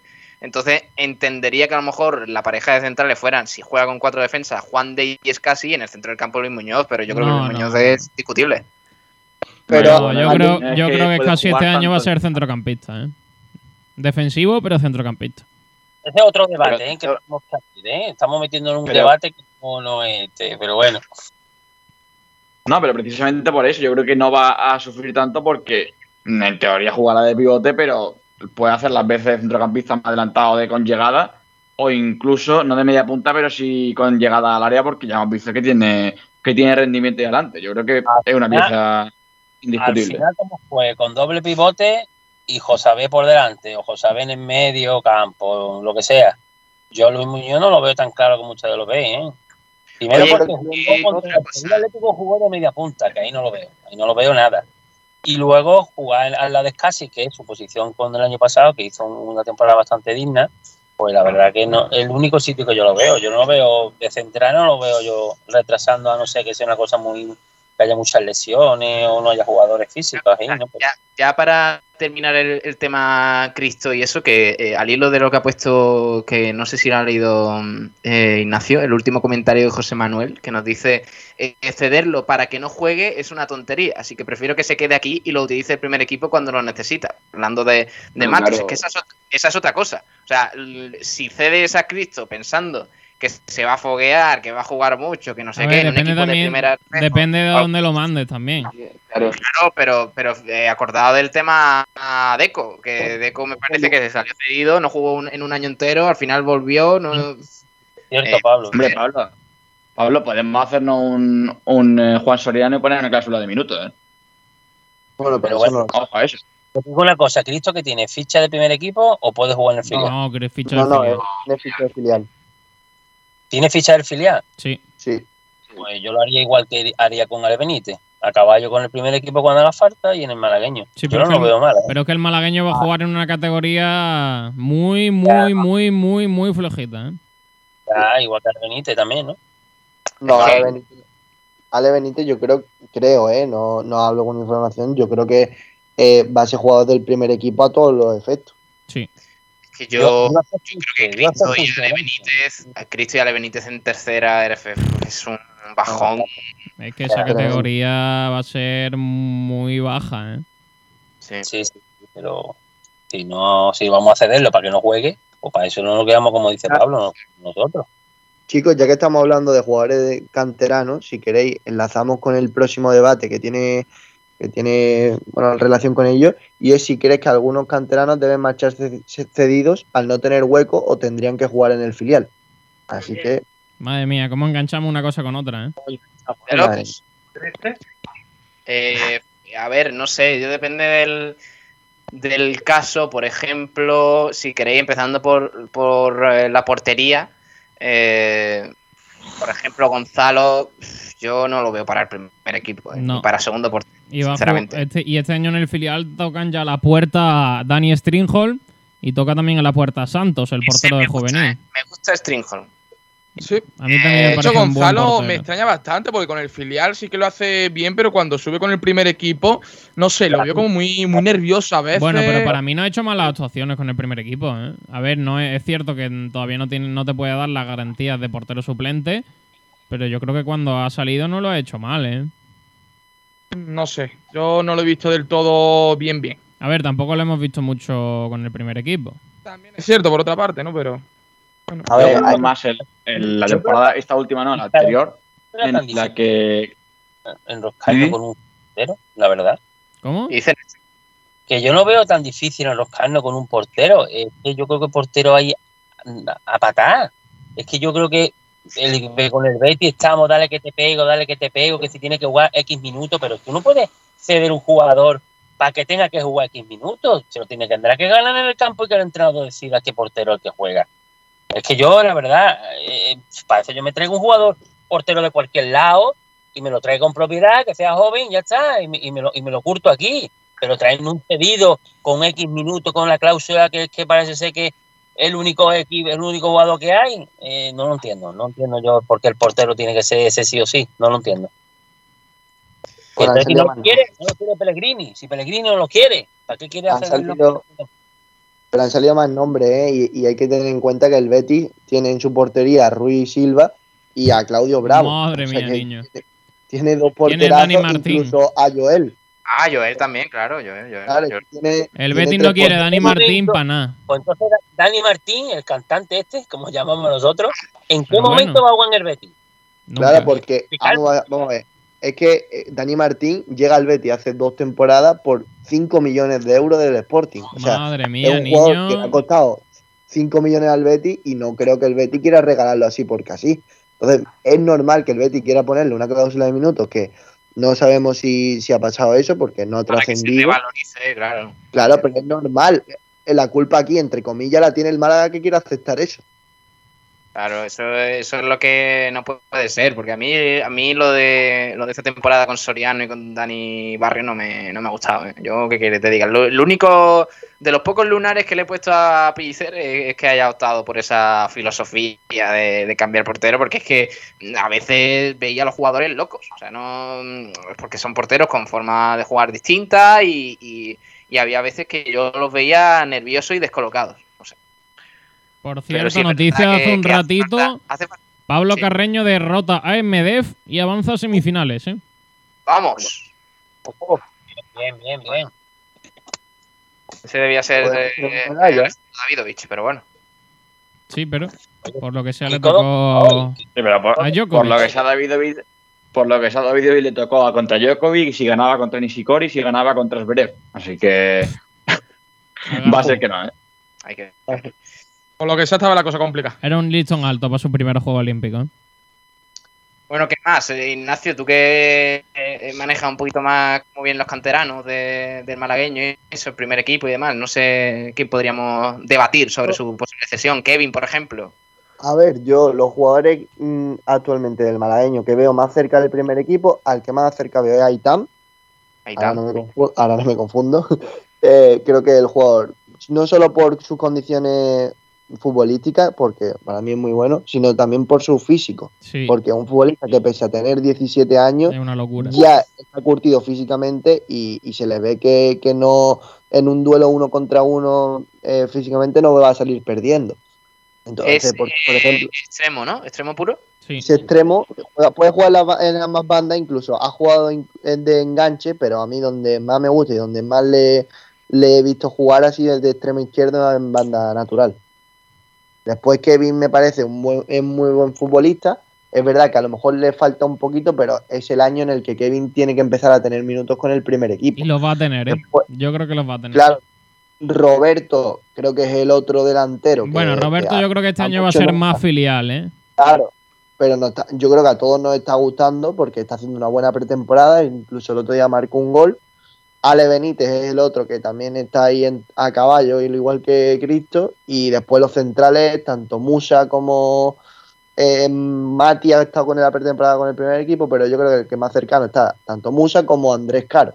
Esos son los jugadores que yo veo más que están cerca del primer equipo, porque Loren no lo veo sinceramente todavía. Yo creo que este año le tiene que jugar con el malagueño y foguearse en esa tercera ref y por qué no eh, tener minutos y a ver los nuevos, tanto Alex Rico como Dani Lorenzo. eh, exactamente, como Dani Lorenzo. Así que hay que verlos a esos, pero eh, lo que nosotros nos dicen es que esos dos jugadores, al ser nuevos, van a ser jugadores del filial a todos los efectos y si lo hacen bien durante la temporada, pues subirán con el Pero, primer equipo. a pero hay una pero- cosa clara que tenemos que pensar y tener en cuenta, es que el Málaga este año con 23 fichas profesionales no va a tener espacio para canteranos como el año pasado. Va a ser mucho Claro. más complicado que, que veamos a, a jugadores tanto en convocatoria como ya imaginaros en, en partido, teniendo el Málaga eh, un fondo de armario ya como un equipo normal. Entonces vamos a tener que, yo creo que van a entrar en, di- en dinámica y que entrenen con el primer equipo, sí que habrá más. Yo creo que a lo mejor pues José Alberto tendrá 6, 5, 7 canteranos entrenando, pero luego en convocatoria, si el Málaga tiene 23 fichas profesionales, como no se lesione a alguien, va a estar muy complicado que canteranos entren en dinámica de- del primer equipo y que vayan sobre todo convocados a, a los partidos. ¿eh? Vamos a, mm, a ver cuál podrían ser esos cinco o seis canteranos fijos. Porque yo creo que, eh, por ejemplo, en el ataque, Julio es uno de esos fijos, ¿no? Porque no- Julio no lo veo en el malagueño ni tampoco le veo saliendo. Yo creo Yo que ahora creo que, que Julio va a ser jugador del, del malagueño este año. ¿eh? Hay una cosa, Yo creo Hay que una cosa uno, uno va a ser Benítez, Benítez, Benítez seguro. Del primer equipo. Sí, Be- Benítez va a estar en el primer equipo seguro. eh, y cuando haya convocatoria va a estar ahí. Sí. Probablemente la rubia. Y ahí está. seguro. Ahí tan probablemente. rubia, Ahí tan seguro. Bueno, o, o tampoco tan seguro en verdad. Es que Aitam es muy. Porque hablamos mucho 17 años, pero- de Isa Fomba, por ejemplo, e Isa Fomba tampoco ha jugado mucho esta temporada. No, Isa Fomba filial. No, está forma filial. De hecho, no ha hecho ni la pretemporada con el primer equipo. No, ya, ya, por eso, pero lo digo porque el año pasado eh, hizo buenas actuaciones en pretemporada y todos creíamos que iba a ser un jugador que iba a estar con el primer equipo muchas veces y al final, pues mira. Pero. Aitam, Aitam es un caso muy distinto. ¿eh? Mira, Porque, plantilla del eh, malagueño. Gonzalo, Miguel de la Osa y Stringhold de porteros. Yo creo que Gonzalo va a estar en el primer equipo como tercer Sí, yo creo- Tercer portero, seguro. Benítez otro, Alex Benítez. Eh, Gonzalo, Benítez. Mm, de defensa yo creo que nadie más. Musa, seguramente. Musa seguramente va a estar en el primer equipo. No, no, no. Yo no creo que no. Yo creo que no. No, no. Cristo, Cristo es otro si no sale. Sí. Eh, Sergio, eh, Ismael si me permite Gutiérrez. un momento, en los compañeros de Deportes Kobe Málaga confirm- dicen que hay acuerdo entre Málaga y el Betis por la cesión de Dani Martín. Ojo. Bueno, habrá que ver. Lo acaban de comentar que hay acuerdo. Bueno, pues a ver si, si se cierra pronto. A ver qué acuerdo han llegado, vamos a ver. Eh, em, eh, por cierto, otro jugador, porque yo creo que, bueno, lo que está diciendo Sergio, yo creo que estamos de acuerdo. Gonzalo, Benítez, Cristo, eh, La Rubia, yo creo que, que el chaval puede dar el paso. Eh, por ejemplo, Quintana, No, yo Quintana no lo veo. pero sé, Quintana, Es que, tenemos, es que tenemos un centro del campo ya con Luis Muñoz Ramón y es casi Ismael. complicado. pero Quintana tiene eh, 20 años ya, ¿eh? O sea que ya malagueño. uf, Quintana, Qui- Quintana es del Con 2001. 20 años es del No, 2001, tiene eh, le queda 20. todavía 3 años para poder jugar en filial. Quintana y del- ya- y para mí ya es uno de los nombres del filial, ¿eh? uno de los hombres que se ha consolidado. Julio del primer equipo, ¿no? Yo creo que Julio no va a jugar en el primer equipo y de hecho creo que puede incluso salir. ¿En serio? Porque es un futbolista que termina contrato el año que viene, se le renovó una temporada, está teniendo ¿Quién? poco protagonismo en pretemporada y yo no lo veo en ¿Quién acaba contrato el año que viene? Eh, Julio Martínez. Uf, Termina contrato en 2022. es verdad. Y no ha Hay que tenido. que las veces que las veces que juega en el primer equipo Y, y no, no, ha ha, dejado y no ha- tampoco. y no ha acabado de explotar, ¿eh? Y viene por detrás Roberto, que parece que, que está dando un buen nivel, ¿eh? Oye, ese Roberto, yo no lo tengo, no lo tengo muy controlado, pero, pero pinta bien, de verdad. Sí, sí, sí. Sí, sí, sí. sí. Sí, sí, buen, delantero, muy, que- muy alto, con También buenos desmarques, buen remate de cabeza. Eh, a mí me parece un jugador interesante que este año va, va a tener mucha oportunidad en el filial y que vamos a ver cómo, cómo si tiene algún tipo de, de minuto, a ver si, si eh, bueno puede ir convocado alguna, alguna vez y debutar con el primer equipo. Sí, a ver cómo funciona los extremos. habéis comentado también, aunque no vaya a jugar tan, no vaya a jugar casi este año el primer equipo, pero Loren también tiene muy buena pinta. Yo creo que esa dupla tiene, tiene muy buena pinta, pero sí que a Roberto se le ve más hecho. Sí, Eh, al menos a Loren le queda bastante más, ¿eh? Físicamente Sí. sobre todo. Sí, Físicamente sí. sobre todo. A Loren, le, a Loren le queda mucho dice- más. Como dice Kiko que no está aquí hoy, no nos volvamos locos con los canteranos. Es que No luego, nos volvamos es que yo ahí estoy muy de acuerdo porque luego vemos a un canterano jugando en liga y no es para nada la pretemporada, ¿eh? Desaparece. Yo, yo tengo dudas con. A ver, por lo que dice Ignacio, Haitán pin- eh, pinta muy bien, ¿no? Pero. Pero. pff, Loren, eh, Isafomba, eh, todos estos jugadores. yo creo que- el único que de verdad, aparte de Ale Benítez y Cristo, que yo, que yo los considero prácticamente del primer equipo, porque además me parece que lo han demostrado. Aparte de Gonzalo, que yo le tengo que ver más cositas, pero bueno, de momento segundo portero hasta que llegue otro. El único que de verdad, a pesar de ser tan joven, me ha demostrado que merece estar en el primer equipo es la rubia. Eh, sinceramente es el único que veo con calidad y con capacidad, pero los demás, Loren, Aitam, eh, Isa Fomba, Julio, Quintana, hay que, hay que ir despacito con ellos. ¿eh? Sí. Yo a los dos que veo es a la rubia y a Itán.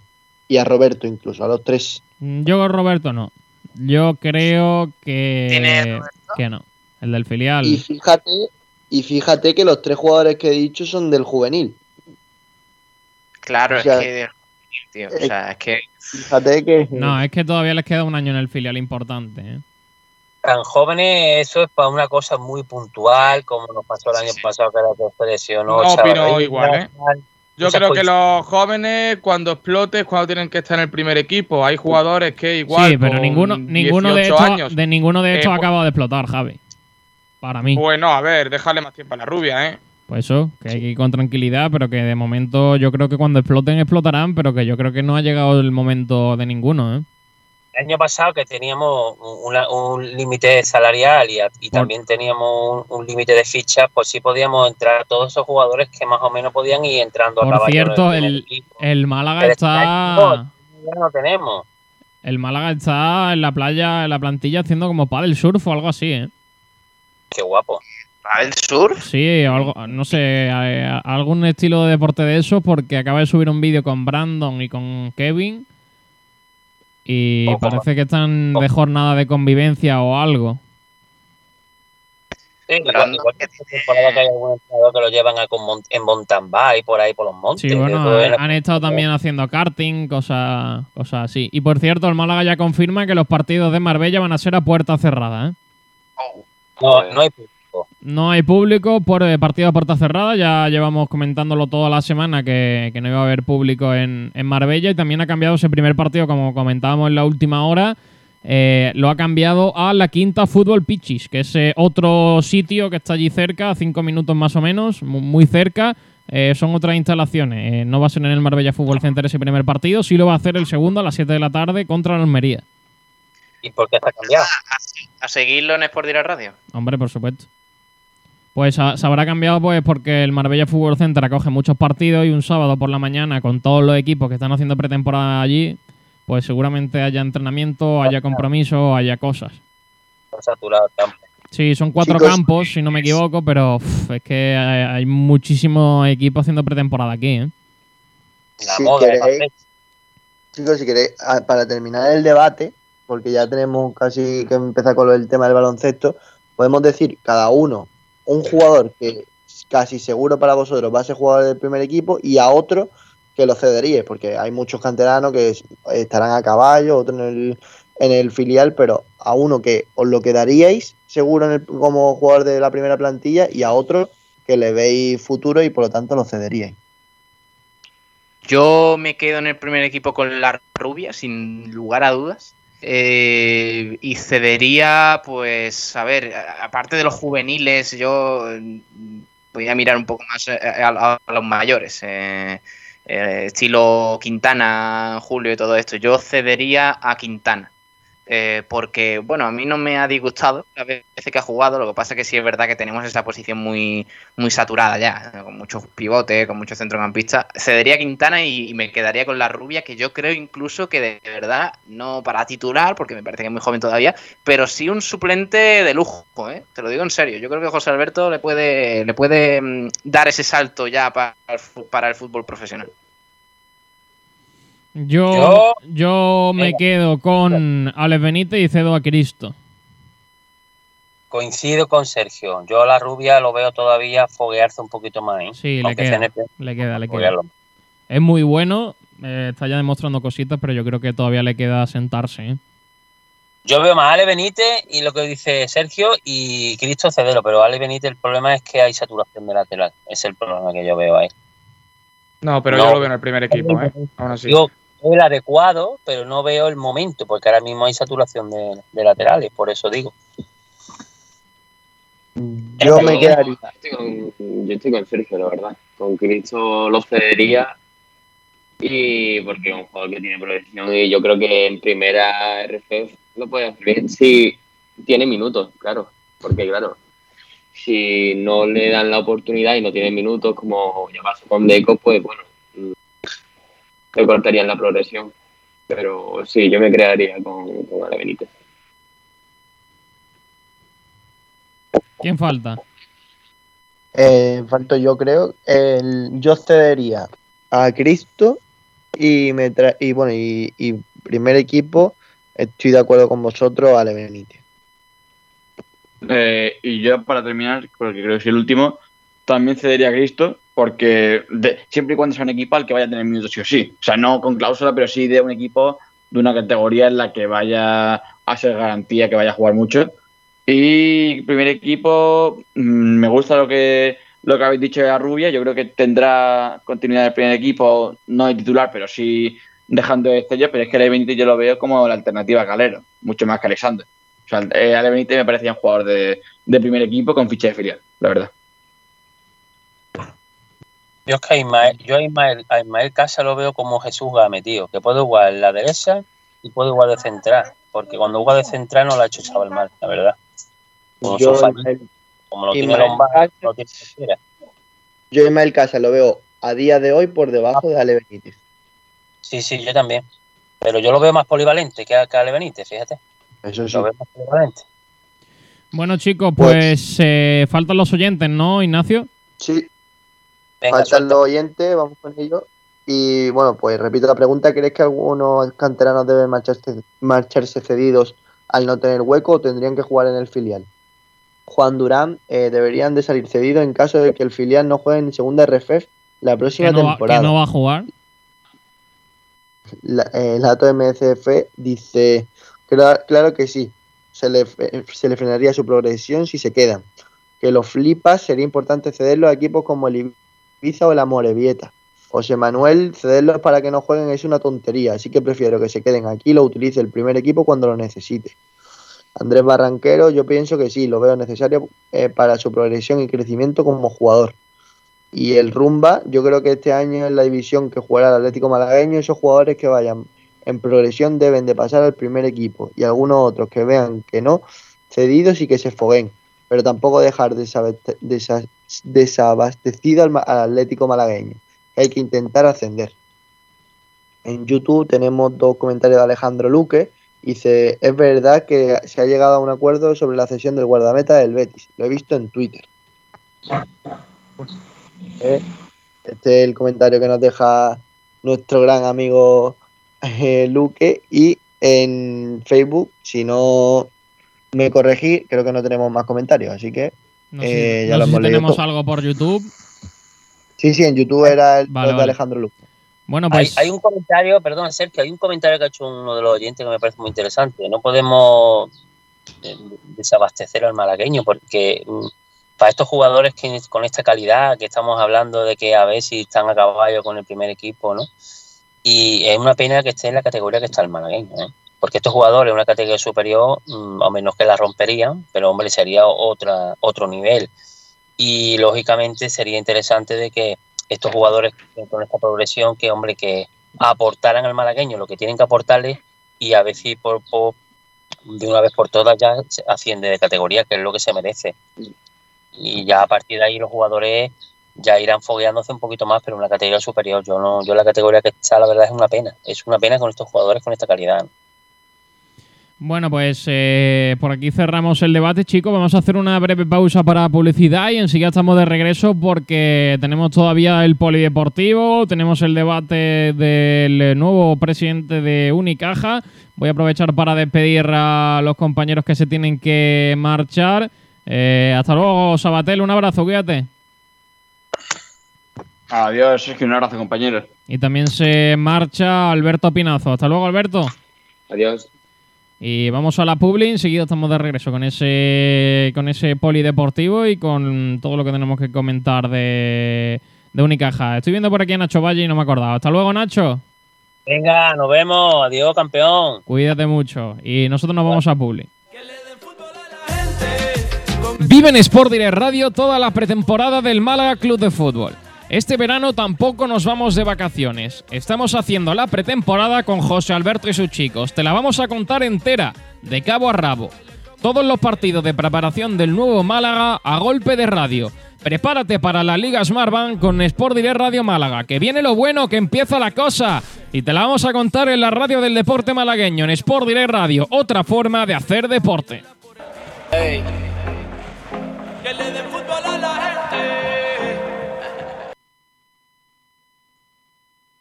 Ven a Automóviles Nieto y conoce el nuevo Hyundai Bayon. Estilo, seguridad, conectividad, espacio, un crossover compacto por fuera y grande por dentro. Nuevo Hyundai Bayon. Por solo 120 euros al mes y una garantía de 5 años de kilometraje ilimitado. Nuevo Hyundai Bayon. Nuevas perspectivas, nuevas sensaciones. En Málaga, Marbella y Fuengirola.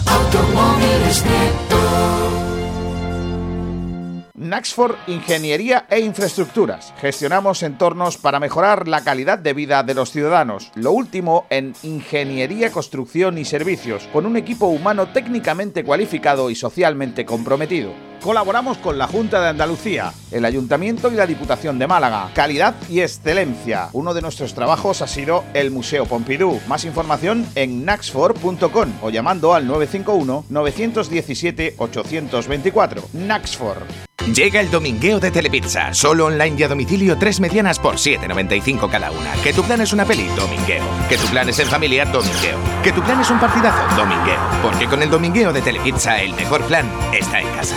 Aprovechalo.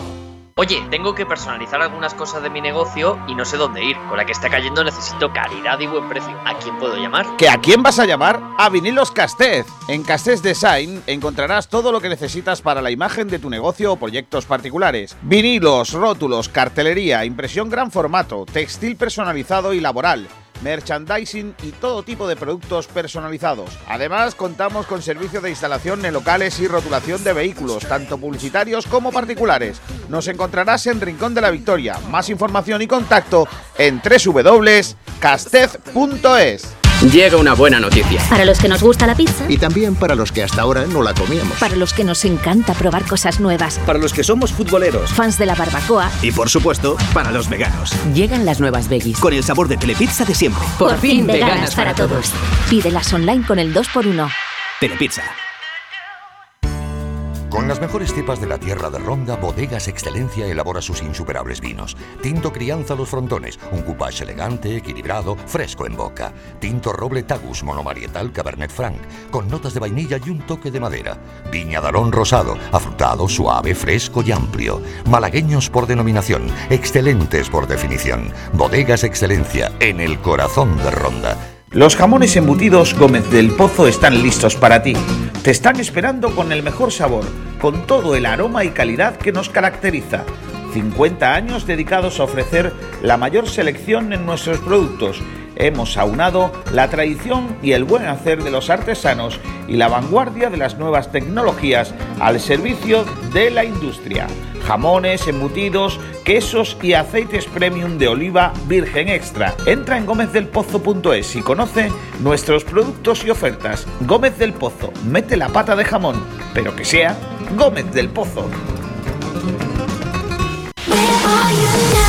K12, tu especialista en Solid Surface, distribuidores e instaladores en Málaga del mejor, más moderno y ecológico de los materiales para cocinas, baños, expositores y cualquier proyecto decorativo. El Solid Surface posee unas inmejorables cualidades estéticas, ideales para todo tipo de muebles. Es altamente resistente, antibacteriano, ecológico 100%, de fácil limpieza y posee una alta durabilidad en el exterior con el mínimo mantenimiento. Puedes elegir entre más de 100 colores. K12 Solid Surface, preséntanos tu idea y la haremos realidad. Trabajamos con primeras marcas, Crión de Porcelanosa, Corian, Nerge, etc. Más información en nuestra página de Facebook K12 Solid o llámanos al 682 71 2084. Estamos en el Polígono El Viso, calle Alcalde Segalerba Sierra número 18.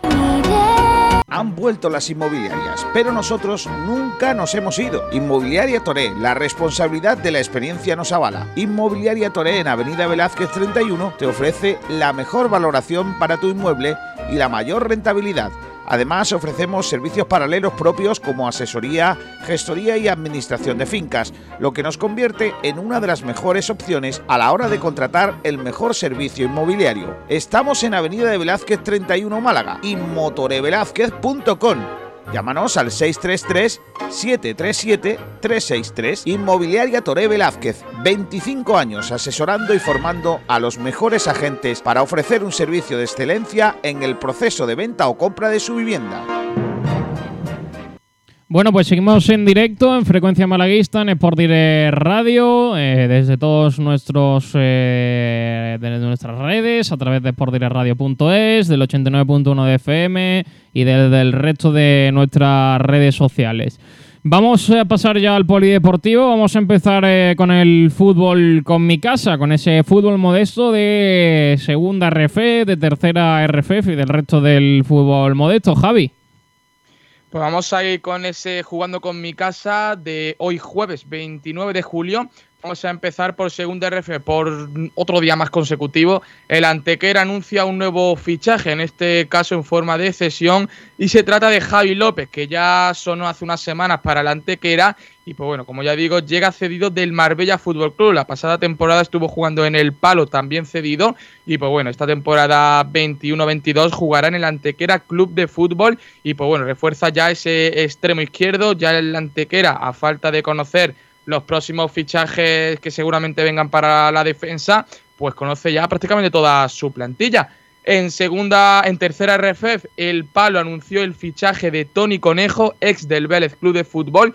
Y pues bueno, medio centro ofensivo que llega para, para reforzar bastante bien al Palo, ¿eh? que anuncia algunas incorporaciones bastante buenas y que seguramente este año esté una vez más luchando por el, por el ascenso. Y para terminar, también tratamos al Marbella, que ayer anunció un nuevo fichaje a Sergio Pereira, procedente del Compostela, eh, firma con, con, bueno, por una temporada hasta 2022 con opción a otra temporada más. Jugador que viene para reforzar el lateral derecho y tiene mucha, mucha trayectoria, tanto en tercera como en segunda B con el Compostela y el Somozas. Así que bueno, este es el jugando con mi casa de hoy. Tres incorporaciones para Pues- distintos equipos de, de la provincia. Pues ese mercado sí, sí que se mueve, chicos. Ese no hay tanto problema. Javi, gracias, un abrazo, cuídate mucho.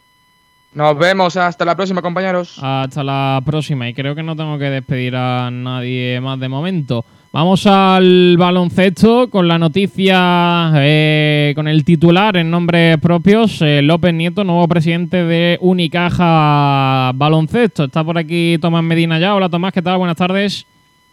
No, no te escuchamos, Tomás. Tiene, abre el micro a ver si, a ver si A ver, podemos. Ahora perdón, sí. Es que me había callado para no. Me había mutado para no interme- meter ruido cuando hablan los compañeros y no me da cuenta de, de conectarlo de nuevo. Buenas tardes ante todo. Eh, ¿Qué Eh, te la- parece la a ti? El- unas pinceladas. Eh, brevemente, ¿qué te, ¿qué te parece antes de entrar a analizar en profundidad? Bueno, pues sinceramente que López Nieto sea el nuevo presidente del Club Baloncesto Málaga, ya no se llama Unicaja, pues es algo así como si de buena primera nos dijeran que Hierrozuelo va a ser presidente del Málaga. Un, un cambio así que, que nadie se espera. Yo la verdad es que siempre he sido partidario de los refranes y hay uno que dice muy claramente zapatero a tus zapatos.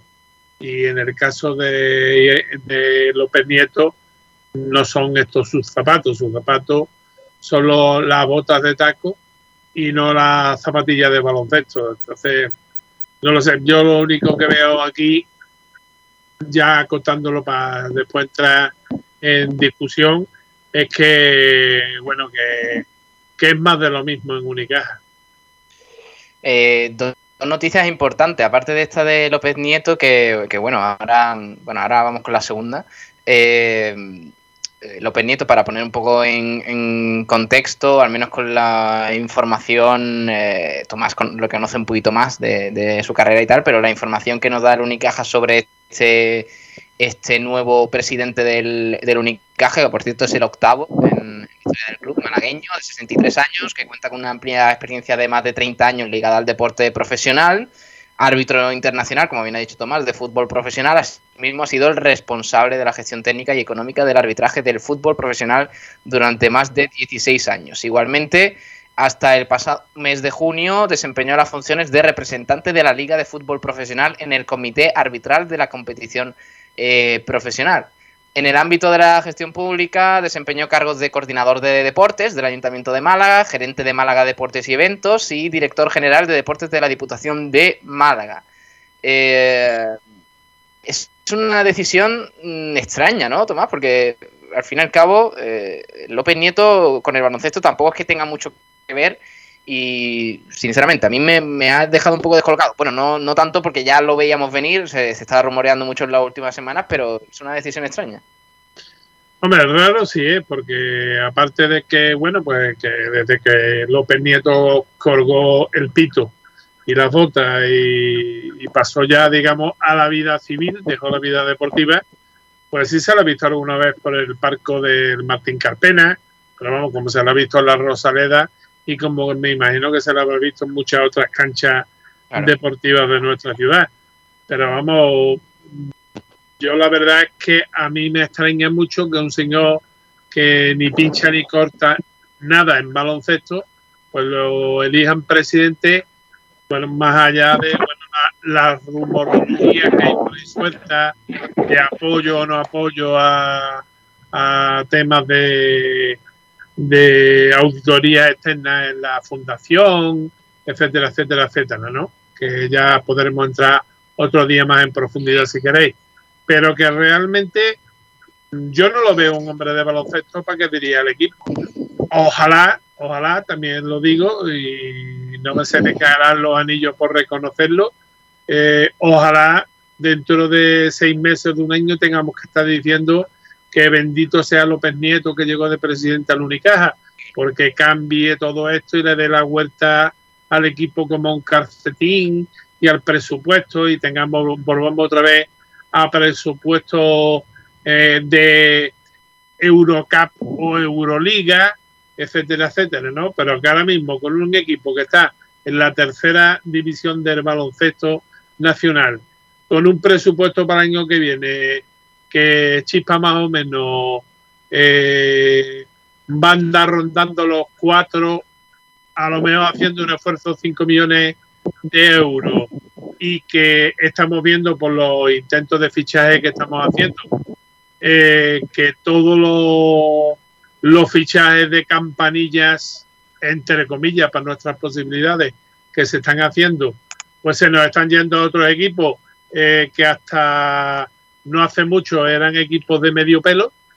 Por ejemplo, hablemos que el Burgos estaba hace tres temporadas o cuatro, me, no me acuerdo exactamente, estaba en Lejoro, sin embargo, se ha quedado con, con el otro pivo al que aspirábamos, ¿no? Con el, con el amigo Kravik, que era mucho más pivo que, que, el que está sonando ahora en Doye para el Unicaja, ¿no? Tenemos que hablar de, del nuevo fichaje también que se produjo en el día de ayer. Ahora hablamos de, de ese, pero está Javi Jiménez por aquí. Sergio, hola Javi, muy buenas. Buenas tardes, chicos, ¿qué tal? ¿Qué te parece lo de López Nieto?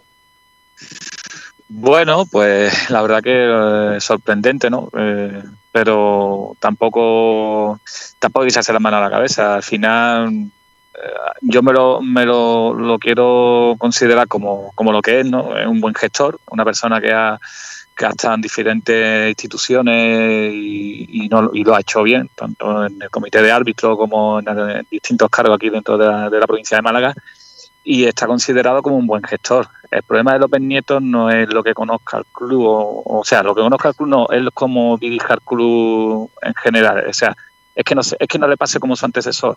Yo lo veo que si gestiona sin meterse en la parcela deportiva y deja que ahí mueva los hilos Juanma Rodríguez y su equipo, eh, en teoría no debería de ir mal, porque ya, ya sabemos la gestión de Juanma Rodríguez como ha sido eh, a lo largo de la historia de Unicaja, que para mí ha sido el mejor director deportivo que hemos tenido.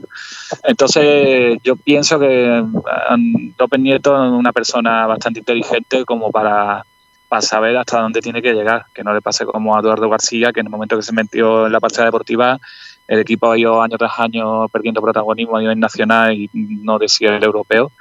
Eh, si va a seguir por esa misma por esa misma senda sería poco inteligente por su parte porque se ha visto a todas luces que el equipo ha menguado bastante desde que los, los que los que no son eh, directores deportivos pues se han metido a jugar eso, a ser director deportivo y a, y a en parcelas que no le correspondían. Entonces yo creo que como esto puede ser bastante bueno para el equipo, hay que darle tiempo, como ha dicho Tomás, eh, para empezar, vamos a ver lo que hace. Si continúa con lo mismo de antes, pues la gente se le va a echar encima rápido, pero si se ve que, le da protagonismo a, al director deportivo, lo deja trabajar, a hacer, deshacer, a lo que él diga, pues yo creo que debería de irle bien. Yo le deseo toda la suerte del mundo por, el bien, sobre todo del equipo y bueno, y por, y por su persona. Vamos a ver la, dirigencia de- del equipo ahora, porque hay que recordar que el base que hemos, que hemos fichado, la verdad es que hemos estado en un sí, pero no, en un no, pero sí, y parece que es que la última palabra, como yo digo en tono jocoso, la tienen las limpiadoras de la central, eh, de la fundación y, de, y del piso de, del señor Medel, que, den, que sean las últimas que den el visto bueno para que se fiche. Yo no he visto un equipo de baloncesto. mm, vamos, eh, esto es no ya caracol. Yo creo que el caracol es un Fórmula 1 comparado con la agilidad y la rapidez con la que se están teniendo los fichajes eh, en este equipo, pero no de ahora, de siempre. ¿eh? Tú no puedes tener, estar jugando con un jugador que sabes que hay, que tiene un montón de novias y está poniéndolo en candelero tres, eh, tres o cuatro semanas para que después llegue otro, eh, le dé 100.000 euros más y se lo lleve.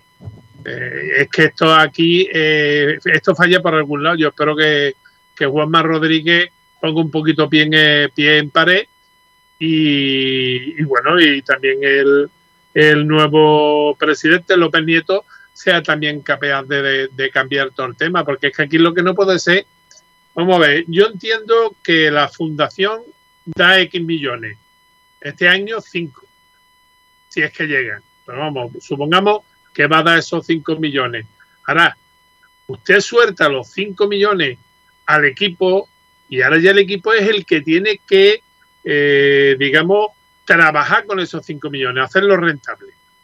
Que en un momento determinado surja la posibilidad de un jugador especial y tal y cual, entonces que la directiva y la fundación se reúnan y de, o el consejo de administración y decidan, pues mira, pues sí, vamos a hacer, eh, la fundación hace el esfuerzo, ¿cuánto, cuánto más necesitáis? X, pues venga, ahí están los X que necesitáis.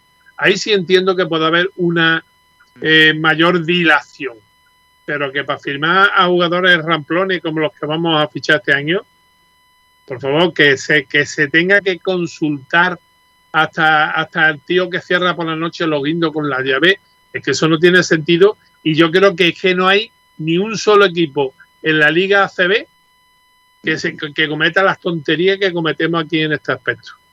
Para terminar ya sobre López Nieto, lo que indica el comunicado del Unicaja, que, que a- asimismo quiere mostrar el agradecimiento a, Ma- a Manolo Rubia, eh, que tras 34 años siendo miembro del club iniciará en breve una nueva etapa con motivo de su jubilación. Además, eh, Manolo Rubia en todo ese tiempo ha sido una persona clave en eh, la entidad, pasando por distintos cargos de la misma. Dejará una huella permanente como miembro de la familia del Unicaja, señala el comunicado del club que también indica que ha tomado conocimiento de la dimisión presentada con anterioridad a la sesión de ayer de Juan José Navarro, hasta el día de ayer vicepresidente del club, a quien igualmente, eh, cito textualmente, se le ha agradecido y reconocido la labor prestada a lo largo de su etapa como consejero. Así que mm, llega López Nieto, malagueño de 63 años, ex árbitro de fútbol, y, y se marcha Manolo Rubia, que se jubila, y también Juan José Navarro.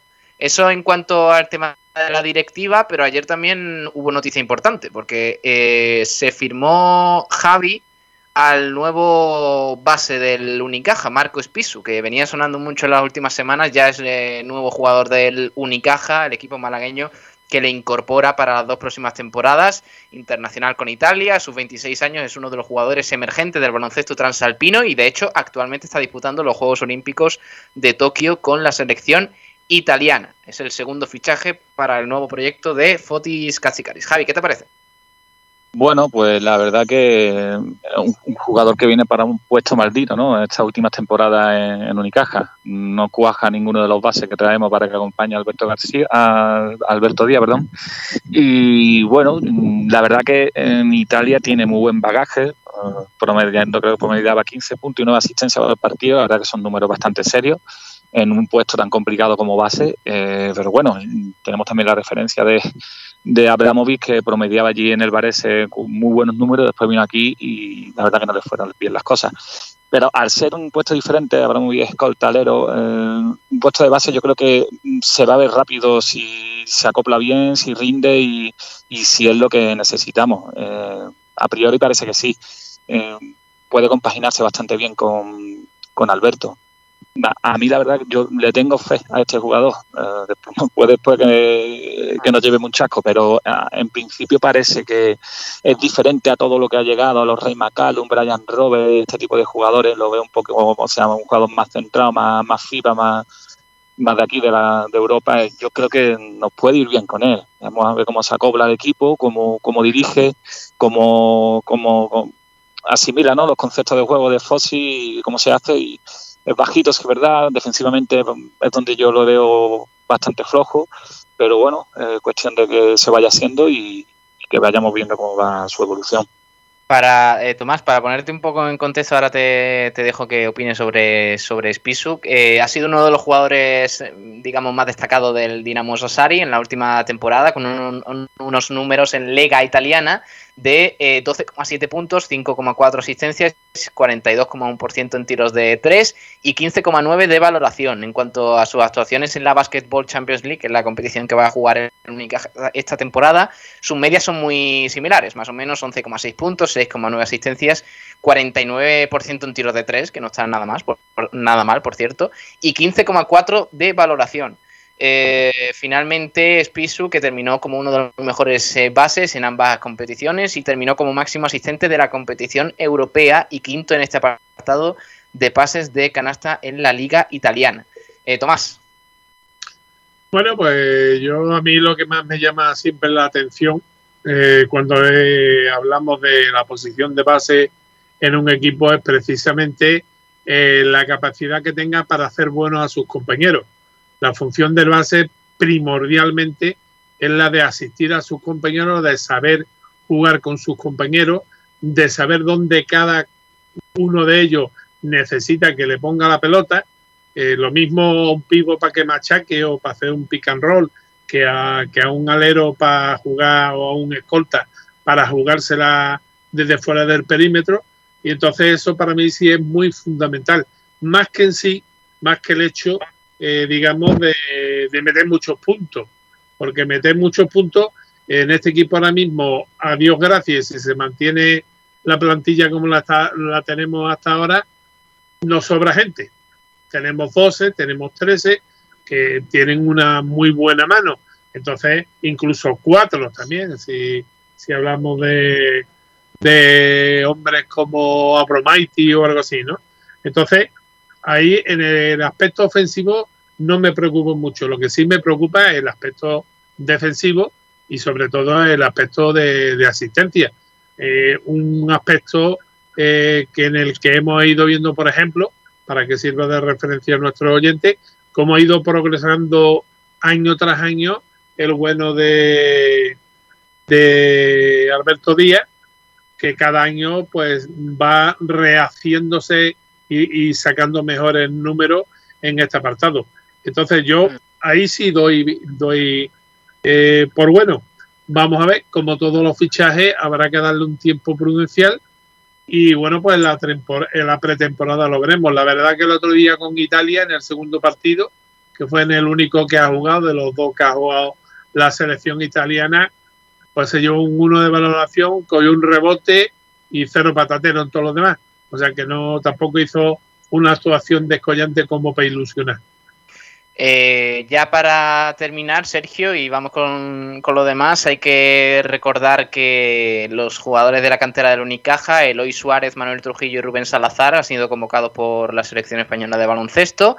En el caso de Manuel Trujillo y Rubén Salazar con la sub-20 sub-14, perdón, y Eloy Suárez con la sub-13. Así que eh, esos jugadores del Unicaja que representarán a la selección española. También hay que dar la enhorabuena a la selección española femenina que ha ganado 85 a 70 a la selección de Serbia en la fase de grupos de los Juegos Olímpicos, así que enhorabuena a... Con un excelente segundo tiempo, ¿eh? porque el primer tiempo acabaron tres abajo, pero ya en el tercer cuarto ya iban uno arriba y el último cuarto ha sido espectacular, desde luego. Yo lo he estado viendo. Me estoy dando un atracón ahora que, que ya hemos recuperado el ojo chungo. Y claro, hasta, hasta ahora me habían prohibido ver la tele y el ordenador. Pero ahora ya que puedo verlo, la verdad es que está muy bien. Y también, mm, perdona, también darle la enhorabuena a la sub-18 femenina, que va 2 a 0 y, y que esta tarde eh, juega su tercer partido precisamente contra uno de los huesos duros de Roe, que es Polonia, que lleva también, como ella, dos victorias y ninguna derrota. Y que, bueno, pues en esta modalidad que se ha sacado este año para aquellos que no juegan ni europeo ni mundial, que es la, la Challenger, que la Challenger, para que nos entiendan un poquito eh, nuestro, nuestros oyentes, es que los equipos que teoría, teóricamente se habrían clasificado para un campeonato mundial o europeo, pues los meten en una ciudad, hacen tres grupos, una especie de burbuja que está ahora tan de moda, hacen tres grupos y juegan en grupos pues, de cuatro o cinco, cuatro o cinco equipos, pero después termina ahí, o sea, en el puesto en el, en el que acabe, el puesto en el que termina, no hay ni cuarto, ni semifinales, ni final. Entonces la U18 lo está haciendo también eh, bastante bien y destacar en el partido que tú muy bien has dicho eh, de España a Endour, Oubiña y Torren, que han sido las tres jugadoras sobre las que ha recaído el peso de, del partido. Y ya para terminar, eh, en un, bueno, iba a decir en un minuto, ya, ya ha empezado el partido entre la selección española masculina senior y la selección argentina en esa fase de grupo, partido que ha comenzado a las 2 de la tarde y que podéis seguir en televisión española y en el canal de, Eurosport, así que mucha suerte a, la selección de Escariol. Pues sí, vamos a, pelear por ello y nos vamos ya rápido y ligero a, a sentarnos delante del televisor y verlo y disfrutar un poquito, a ver si somos capaces hoy de dar un, un buen partido. Venga, pues eh, vamos despidiendo el baloncesto. Tomás, un abrazo, hasta luego. Pues nada, un abrazo y eh, decirle a nuestro oyente que ya tenemos calendario de Primera Nacional y tanto masculina, o sea, de Nacional 1, pues, que es la denominación suya, tanto en masculino como en femenino, que este año vamos a contar con siete equipos en la masculina y seis en la femenina, algo que últimamente no se da más mucho, y que el equipo de eh, la Liga Femenina Challenger, que es el KS Estepona, pues a falta, me imagino que de un fichaje más, una, una jugadora alta, ya tiene cerrada también su plantilla. Así que hablaremos ya cuando pasen las Olimpiadas y tengamos tiempo tranquilamente de, de hablar de baloncesto. Así que, pese a lo que diga el gobierno, ponerse la mascarilla cuando salgáis y sobre todo tener cuidado porque ahora parece que como los viejos ya nos tienen vacunados, los que estáis padeciendo más arbichos sois vosotros los jóvenes. Así que cuidaros y un poquito de sentido común, que por desgracia el sentido menos común. Venga, hasta luego Tomás. Adiós. Venga, hasta luego, un abrazo. Javi, un abrazo, hasta luego. Un abrazo, Pablo, cuídate, hasta luego. Eh, ¿Qué más, Sergio? ¿Qué más tenemos en el programa de hoy? Vamos con el balonmano que nos lo trae nuestro compañero Pedro Jiménez. Hola Pedro, ¿qué tal? Muy buenas compañeros, ¿qué tal? En el balonmano tenemos que comentar un par de cositas. La primera es que hoy arrancan los entrenamientos del Costa del Sol Málaga para la temporada 2021-2022. Lógicamente no estarán todas las jugadoras, por ejemplo, no estarán ni Soles ni Merche, que ayer, bueno, esta madrugada jugaron esa tercera jornada del grupo B en los Juegos Olímpicos y ganaron, ganaron las guerreras 27-23 a Brasil, diferencia de 4. Así que segunda victoria para las guerreras y un pasito más cerca de cuartos de final. Por parte del Tros Málaga siguen anunciando fichajes y renovaciones en el Tros B para Primera Nacional. En este caso se trata del pivote Antonio Muñoz, que renueva con el equipo. Y esto ha sido toda la información del balonmano por ahora. Hasta otra. Bueno, pues ese era el balonmano y poquito, poquito más, Pablo, para finalizar el programa. Uy, espérate que no te Ha empezado Ahora sí. el partido entre España y Argentina en en, en Tokio eh, de baloncesto. De momento va ganando Argentina por 0 a 2, así que mañana hablaremos un poquito de este, de este encuentro, Sergio. Bueno, pues por aquí vamos a ir cerrando el programa de hoy. Gracias, Pablo. Un abrazo, cuídate. Hasta luego, crack. Adiós. Hasta luego. Y también eh, despido al productor del programa, Ignacio Pérez, que ha estado aquí todo durante esta poquito más de dos horas. Hasta, hasta luego, Ignacio. Cuídate mucho. Un abrazo, Sergio. una- Hasta luego, compañeros. Hasta luego. Y nosotros nos vamos a marchar. eh, mañana volvemos con el último programa de la semana, con la previa de esos dos partidos que va a jugar el Málaga el próximo sábado. Apúntenlo en la agenda.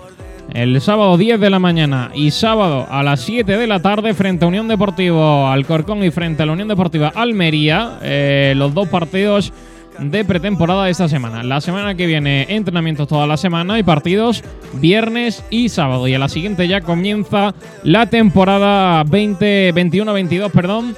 Y bueno, pues eh, mañana estamos de vuelta con esa previa y el sábado con los dos partidos del Málaga Club de Fútbol. Cuídense, sean felices, disfruten de la tarde y nos vemos mañana. Adiós. Grabábamos recuerdos a 120 frames Porque mami tú me hiciste santería Me hechizaste con todo lo que me decía Que ya la tenía